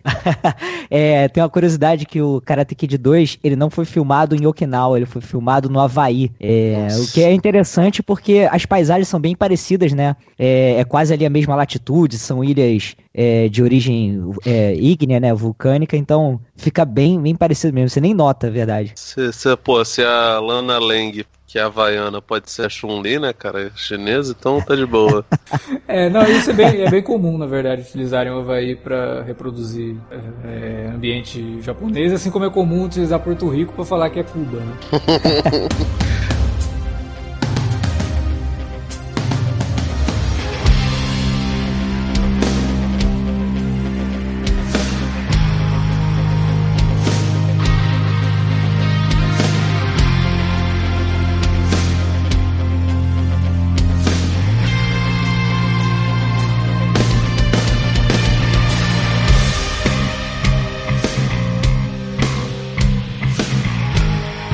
Então, antes da gente falar da famigerada Cobra Kai, essa série maravilhosa, eu vou, vou falar de dois filmes que quem não viu precisa muito ver, que de certa forma mostram o, o Billy Zapka já trabalhando como mestre de, de, de karatê pra crianças, né? Karatê, né? Karatê daquele estilo Karate Kid do, do remake, que pode ser qualquer arte marcial. Esses filmes se chamam Shoot Fighter. São dois filmes. O primeiro de 93, e, cara, é, é muito ruim. Primeiro que ele, assim, ele é um daqueles filmes de Kung Fu de baixíssimo orçamento que passava na Band, sabe? Cinema poeirinha. É, quase cinema pornô. Cara, é horroroso. E é muito bom, porque ele mostra um campeonato que é tipo um comitê lá do, do, do nosso querido Grande Dragão Branco, onde as pessoas entram na porrada e, cara, no final tem uma parada meio, meio fatality do Mortal Kombat, que os caras arrancam coração, arranca pedaço da garganta. É muito sinistro, cara. E esse filme, ele começa com uma, uma luta muito bem travada entre o Bolo Yang, que era o vilão lá, o Chong Li do, do Grande Dragão Branco. Grande Dragão E Branco. o, e o Martin Cove, cara, com uma barba por fazer horror. Ele parece. Cara, parece o Cable Louro, tá ligado? Ele é muito. É, ai, ele é muito escroto, cara. E eles têm uma, uma rivalidade muito grande e tal. E aí depois mostra uma outra geração de lutadores, discípulos do, do Shingo, né? Que é o personagem do Bolo Yang. E um deles é o William Zapka, que é um, um, um artista lá de, de, de karatê e tal. E o, o amigo dele, que é o outro protagonista, é igual o, o outro vilão do Karate Kid, né? O, o de rabo de cavalo, tá ligado? O Tommy do Power Ranger. E esse Entendi. primeiro filme, ele é muito ruim, mas ele dá a volta e fica muito bom. Ele é muito engraçado, assim, de, de, de tosco, sabe? Tem umas lutas muito feias, é, enfim. E aí teve uma continuação que eles viram agentes secretos, né? Porque não, porque, obviamente. que é essa, esse é o motivo que tem uma cena de sexo com o William Zapka, que é horrorosa também. S- Sério, por favor, vejam. Tem, tem dubladão da, da massa pra, pra, pra pra você que gosta. A dublagem também é, é, tipo qualquer coisa. É maravilhoso, cara. Por favor, vejam. Shoot Fighter. É, infelizmente aqui no Brasil o segundo teve um outro nome lá, acho que era Jogo da Morte 2. Bom, então já que a gente tá falando do William Zabka, né? Cobra Kai, série do YouTube, que é uma coisa que não faz você levar muito a sério, né? Que você fala, porra, YouTube agora? É, YouTube Red, que parece nome de site pornô, mas é o, é o Netflix do YouTube, né? Inclusive tem uma série nova que tá estreando agora, estreou semana passada, que se passa no mesmo universo daquele filme Jumper. É produzida pelo Doug. Doug Lyman também, e é uma série de drama mesmo, assim, e eu vi algum- algumas críticas até favoráveis, assim, que é até interessante. Então, o YouTube agora entrando aí firme nesse negócio de, de seriado, né? E o Cobra Kai, quando foi anunciado e teve trailer, aquela coisa toda, eu vi e falei, cara, tá muito errado isso aqui, né? Você vai pegar o Bully lá do filme original, vai transformar ele no herói do, do- do- de uma série. Pelo trailer, tinha todos aqueles ensinamentos do Cobra Kai mesmo pra molecada. Eu falei, cara, tá muito errado isso, né? Aham. Mas não, cara. É uma série exatamente sobre isso. É uma série sobre o cara totalmente bitolado naquilo que ele aprendeu lá com o Chris, colocando em Caraca. prática todos aqueles aqueles preconceitos dele e a gente vendo aquilo falando, cara, mas como assim? E aí você tem os personagens que, cara, calma, não é assim que funciona, as coisas mudaram, né? E ele ali, não, o que? Isso, isso, isso é coisa de, de maricas, não sei o que, né? Pra onde que vai essa série? E ela vai por um caminho muito interessante. Eu até tinha comentado em off com o Felipe que o Cobra Kai me pareceu um estudo é, muito lúdico até, mas um estudo sobre a masculinidade mesmo. Tanto do, do Johnny quanto do próprio Daniel, que se vê, de repente, num determinado momento, é, ameaçado pela presença do Johnny e precisa resgatar de volta aquela rivalidade que ele tinha lá nos anos 80 pra, sei lá, provar alguma coisa. Cara, a série ela me pegou muito de surpresa, porque ela faz uns comentários muito pertinentes com o que a gente vive hoje em questão de tolerância, né? Tem até um menino no final lá que tem um discurso sobre tolerância que eu achei legal. E pega o personagem do Johnny e muda a perspectiva que a gente tinha dele. Ah, mas lá atrás tem um monte de gente que já falava que isso. Ok, só que pra mim o que falavam lá atrás é fanfic. Porque o filme É, original é sobre o também. Você tem um jeito de interpretar. Não, Você não tem um jeito. acompanhava How? Ah, How, How I Met Your Mother foi escrita pelo Robert Marquette? Ah, as outras coisas boas foram escritas por ele, É. então. É fanfic. É uma interpretação válida? É uma interpretação válida. Mas não venha dizer que a ideia do filme era essa. Não era. Nunca foi. Não, não É. era. O que eu tô falando é que, tipo, claramente Cobra Kai só rolou por conta dessa. Viralizou, sabe? ah, tipo, sim, tanto claro. A, a Mas última, a última temporada do, do- da, da série, o William Zapka ele vira, vira personagem semifixo. Ele vira padrinho do, do, do, do casamento do rapaz que é, que é fã dele, tá ligado? Não, então, mas aí é que tá. O que, que a série faz? Ela pega esse conceito, trabalha esse conceito de uma forma a falar, não, peraí, ele tava errado sim, tá? Vocês não vão comprar essa ideia de que ele era o herói do filme. Nunca foi o herói do filme. Só que ele tinha um motivo pra pra ser daquele jeito. Ele tinha um motivo pra agir daquele jeito. Mas além disso, cara, é, ele também conta, tem uma cena interessante que ele conta os fatos do ponto, Do de, vista dele. É, porque a realidade que Ele ele, faz muito conhece era sentido, aquela. cara. É, aham. Entendeu? A gente nunca foi pro lado do Johnny pra saber, ó, e aí, né? Qual que é o teu lado disso tudo? Porque o filme nesse sentido era maniqueísta mesmo. Olha, ele é o carinha que tá sendo treinado pelo maluco aqui e ele vai ser o vilão. Mas a gente não tem esse lado do Johnny. A série dá essa chance, né? E pega o Johnny, mas só que ela, o que eu acho interessante da série, que eu espero que quem tem assistido a série tenha entendido a mensagem, é que ela não é uma série para falar que o Johnny tá certo, sabe? Ela deixa muito Não é claro mesmo. que ele tá errado. E como eu falei Sim. no começo, o momento que ele percebe que ele tá errado é quando o filho dele vira vítima do que ele estava ensinando para aquele, pra aquele menino. Que aquele menino era basicamente o Daniel, né? E resgatando aquele conceito que ele falou, né, cara? Que o aluno é reflexo do professor, né? E a, e a gente viu algo interessante que é uma inversão. O garoto que era o merdeiro se tornando o moleque que é do bem. E vice-versa, né? O garoto que era do bem lá se tornando o merdeiro, sabe? Só por causa do, do quem é o mentor dele. Isso é muito interessante também. Por, por melhores que fossem as intenções do, do Johnny. Ele, Sim, ele sim. até quer ajudar o menino em determinado momento, ele gosta do menino, ele, ele cria um- uma afeição pelo menino. Só que ele tá ensinando na tudo cabeça, errado, né? na cabeça maluca dele, ele tá fazendo bem, cara. Sabe? Ele é um cara que pô, tá com aquela cabeça dos anos 80, cresceu bronco, sabe? Sem um. Ele não sabe nem mexer no celular, cara. Tipo, Não ele sabe, tá cara. O realmente cara fala preso no Facebook. tempo. Facebook, o que, que é isso, cara? O que, que é Facebook? Sabe?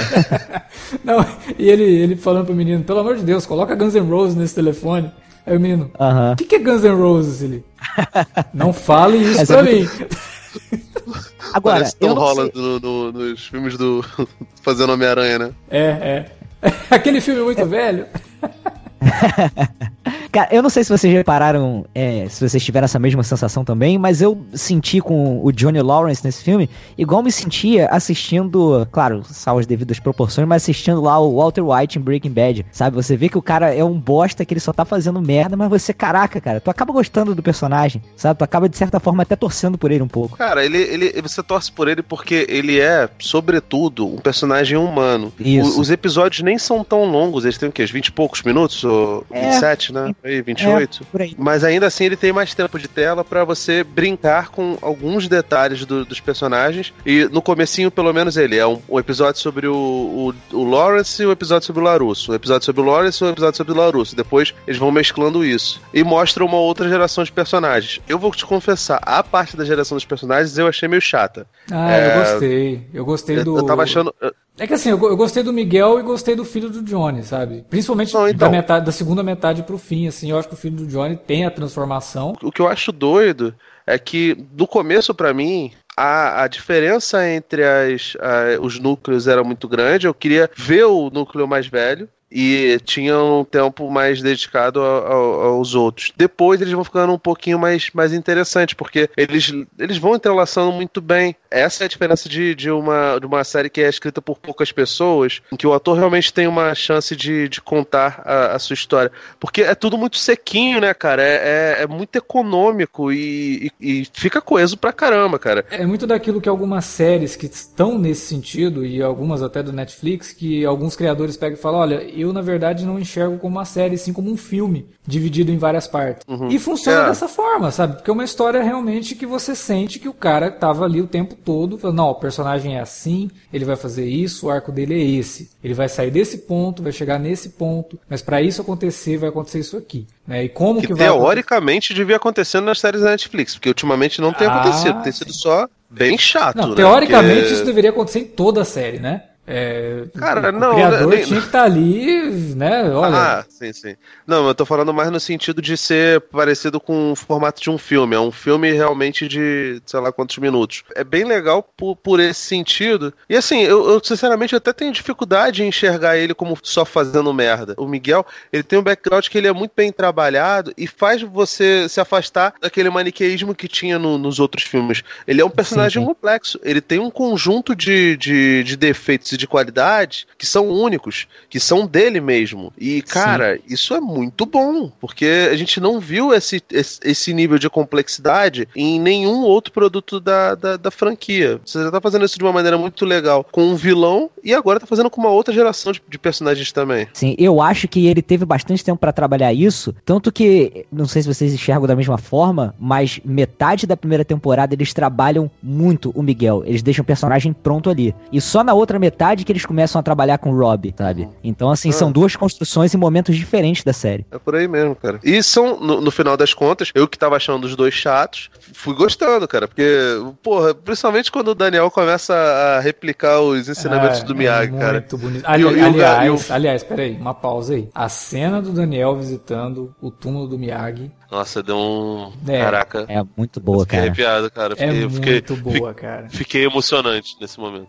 Não, e o legal é que esse filme ele faz uma coisa que nenhum outro filme fez do Karate Kid, né? Que é no final, quando os dois estão lutando, você torce pros dois, cara. Pois é, cara. Pois Isso é. é. muito bom porque os dois personagens estão em momentos ali que você fala: caramba, eu queria torcer pro Miguel, mas o Miguel começa a fazer umas coisas erradas, né? Mas aí você lembra da mãe dele torcendo por ele, você lembra de tudo que ele sofreu no começo do filme. Porra, cara, sabe? Seria legal ele vencer, só que ele vence do jeito errado, né? E isso é muito bom, cara. Isso é uma das coisas que, na verdade, não é só da franquia Karate Kid. Dificilmente, quando você vê um filme de luta, você torce pros dois personagens. Você vai torcer para sempre você vai torcer para aquele que o filme te direcionou pra torcer. Aqui não. Os Sim. dois são interessantes. Claramente você tem um ali que tá sendo o mocinho e outro que tá sendo o vilão. E você coloca o vilão pra ganhar, mas ele sendo desleal, sabe? Então, assim, acabou ficando numa balança. Será que numa luta justa o Rob venceria e tal? Então, achei que foi um recurso muito bom também. Porque você não- acabou não definindo quem é o melhor, né? Você acabou não definindo quem é o melhor dali. É, o, o Robbie acaba sendo o Rock do primeiro filme, né? Ele perde, mas ele ganha. O, o próprio Daniel Isso. fala pra isso, ó, você perdeu, mas na verdade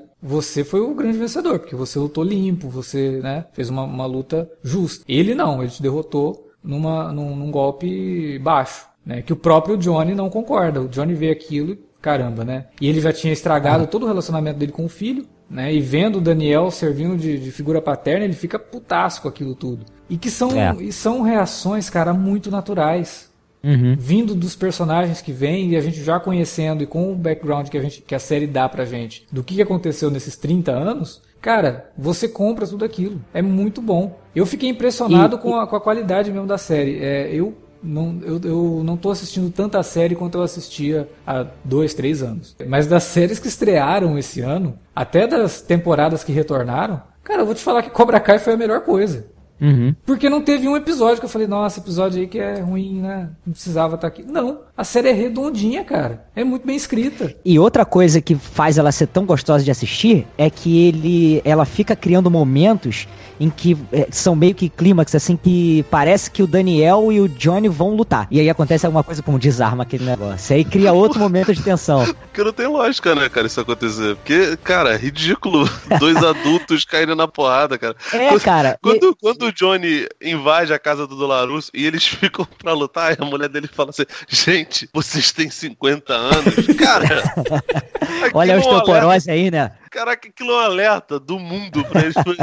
Sério, para com essa porra, cara. Vocês E de fazendo esse, isso cara. esse para mim é o clímax da- do que eu falei no começo ali, dessa, desse estudo da masculinidade. Porque aí tem que chegar a mulher e falar, cara, vocês são ridículos, hein? É, é.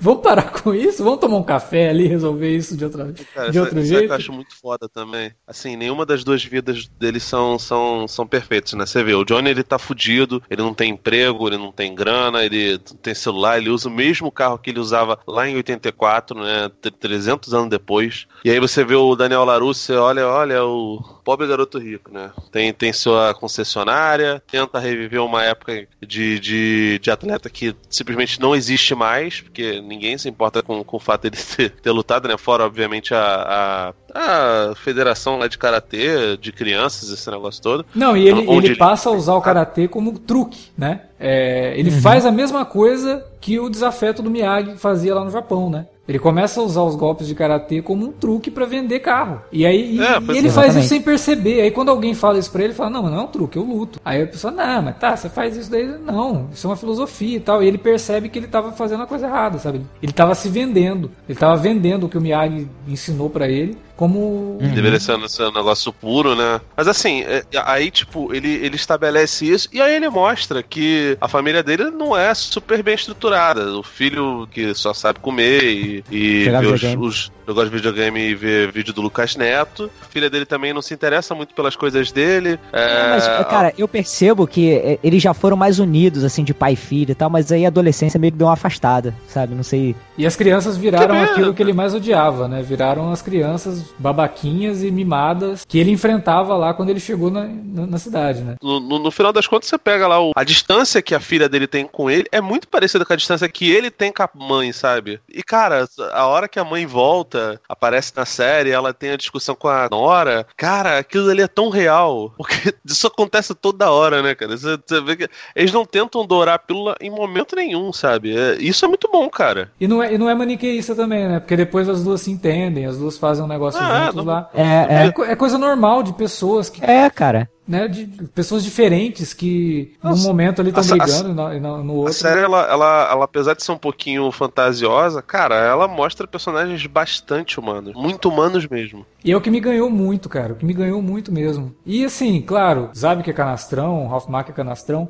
mas eles voltam muito bem no nos papéis, sabe? Você parece realmente que são aqueles caras. Eles envelheceram, eles É. tiveram uma experiência de vida totalmente oposta e agora estão ali, sabe? Cada um vivendo sua vida de um jeito, um melhor que o outro, mas é, com seus dilemas e problemas e tal, e aquilo moldou eles. Mas você vê o, o Johnny ali, você vê o, o Daniel Larusso ali, sabe? É, isso é uma É, coisa. que- você. é Meio que, assim, os atores perceberam que. é, é, tem essa consciência de que os personagens são canastrões, sabe?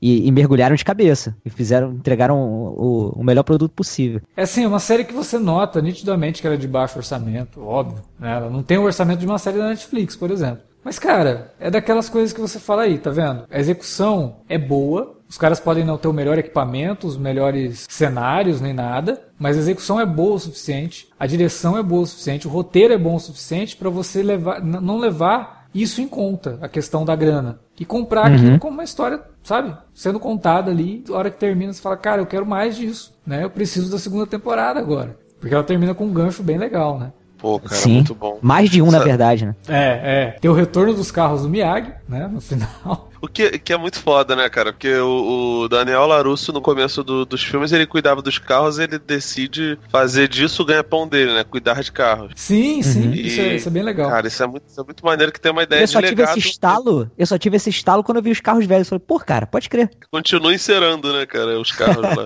Agora, cara, isso, isso é muito, muito legal, tal, é muito bonito, tem uma simbologia muito forte e provavelmente eles se apegaram a isso por conta da falta de grana. Mas aí que tá o meu receio é que numa segunda temporada eles têm um pouco mais de grana e eles deixem, deixem de ser tão inventivos quanto eles foram nessa, sabe? Porque tem muita gente que acaba infelizmente enveredando por esse caminho, sabe? De se embananar por, causa de, de orçamento grande Fica ambicioso demais, né? É, É. exatamente. Você aca- acaba tendo outras, outras prioridades, aí você esquece de, de investir em história, né, cara? E o, o rico do, do, do Cobra Kai é a história. É você conseguir dar um background que antes jamais foi apresentado, né? De levar, inclusive, em consideração boa parte do, do, do- da ideia dos fãs, como, como quem gostou de How I Met Your Mother, por exemplo, levar pra frente isso, né? De certa forma, canonizar essas coisas que são meio, meio fanfiqueiras. E, enfim, essas coisas pra mim são muito preciosas. E nem no, no Karate Kid de 2010 eu vi tanta riqueza de detalhes e tão, É. tão boa abordagem quanto nesse. E também, cara, sabe-se lá quanto tempo é, essa ideia tá se amadurecendo, sabe? Quanto tempo esse roteiro tá sendo escrito. E eu tenho esse medo também, cara, porque, pô, agora que vai ter uma segunda temporada, é chicotada nas costas. Vamos lá, tem que entregar o roteiro pra segunda temporada. Será que vai ter, ter tanto tempo assim pra trabalhar, tanto cuidado? Cara, eu acho que a história já tá bem, bem encaminhada, sabe? Porque ele vai dando dicas ao longo da primeira que você já pega. sabe? Em algum momento, a menina, a filha do Daniel, vai lutar. Sim. Isso vai ficar pra Aham. segunda temporada. Ele já te deixa esses ganchos, ó. Vai ter a menina, a filha do Daniel lutando, vai ter a amiga dela, né, que o Johnny treina, mas a menina não consegue, né, terminar a luta e tal, e ela se aproxima de Sim. novo dessa menina, então talvez essa menina vá pro, pro, pro lado do Daniel, né? Tem É aquela menina, né, que luta o campeonato na categoria masculina, né? É, Tá ok. É... Que o garotinho também luta na mesma categoria, e... né? O garoto de 12 anos. Eu... Ah, sei qual é esse campeonato. É, o garoto acho que tem uns 9, né, cara? Mas o menino tava comprando até revista pornô, cara. Esse menino aí eu acho que ele, uh -huh. ele é anão, na verdade, ele tem 16. Pode ser. É, então, assim, eu acho que tem, vai ter tudo isso e tem o lance do Chris. Fica naquela coisa, porra, mas ele não falou que o cara morreu? Então. É, cara, mas olha, é, isso é um negócio interessante porque o, o John Chris no Karate Kid 3 é, espalhou a notícia que ele tinha morrido, né? De repente o Johnny tá acreditando nisso, ó, desde tempos atrás. E agora apareceu um fantasma na frente dele. É, pode ser, mas eu, eu gostei disso. E eu acho que tem material para trabalhar. A própria temporada já deu dicas de, de coisas que ia ficar pra, pra próxima, sabe? Então eu acho que eles têm a noção de para onde ir, sim. É, eu só uhum. espero que o YouTube não, não se torne a Netflix e fique renovando isso ad eterno até chegar num momento que, porra, agora não tem mais história, não interessa, tá dando visualização, é. né? Renova aí. Sabe que essa é a tendência, né, cara? Infelizmente. O negócio é, essas coisas vêm, cara, eu já vou, tipo, estou aproveitando como se fossem os últimos momentos. Porque são. Que são, cara, é bem isso do JP, tá louco?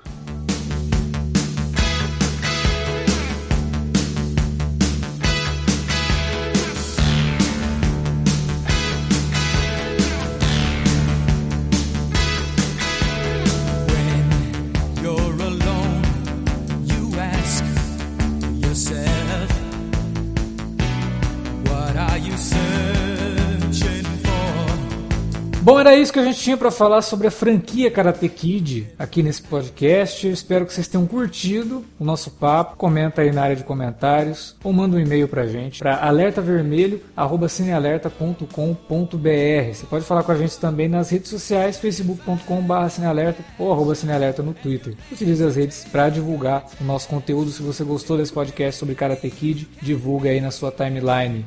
JP, sua vez agora, faça o seu jabá, onde é que a galera te encontra? Pô, gente, eu vou primeiro agradecer aqui, cara. Pô, uma honra participar aqui do, do Cine Alerta mais uma vez, do Alerta Vermelho. Cara, são mil podcasts, né? Acho que eu vou direcionar aqui pro que mais importa pro, pro público, que é o Geek Zone. A gente tá lá no warpcast.com.br, que faz parte lá da revista Warp Zone. É um podcast que a gente fala bastante de cultura pop. A gente já recebeu o Alexandre lá para falar de, de Volta para o Futuro. Ficou muito bom, adorei o episódio. É, tá para sair um aí, eu tô ruim de calendário, ruim de conta aqui mas o Felipe também participou aí, a gente falou de super campeões, então tá pra sair também. É, então só procurar a gente, Geekzone, nos agregadores e endereço é warpcast.com.br. Cara, eu que agradeço a tua presença aqui, foi muito legal essa discussão. Outras oportunidades virão aí para você comentar mais coisas relacionadas a artes marciais aqui no, no Obrigado, gente. Agradeço demais. Só chamar que eu tô aí. Valeu, JP, e valeu pela audiência de você aí que nos ouviu durante, sei lá, quanto tempo esse podcast ficou. O bruto está bem longo, não sei quanto tempo vai ficar finalizado. Acredito que uma hora e pouquinho. Então, valeu pela paciência por acompanhar o nosso papo e a gente se vê por aí em outros programas. Não se esqueça que estamos comentando Westworld. Toda sexta-feira aqui tem minicast Westworld, toda terça tem minicast de The Handmaid's Tale. Daqui duas semanas a gente volta com alerta de spoiler de um filme que eu espero ser legal. É isso. Valeu, galera. Até a próxima.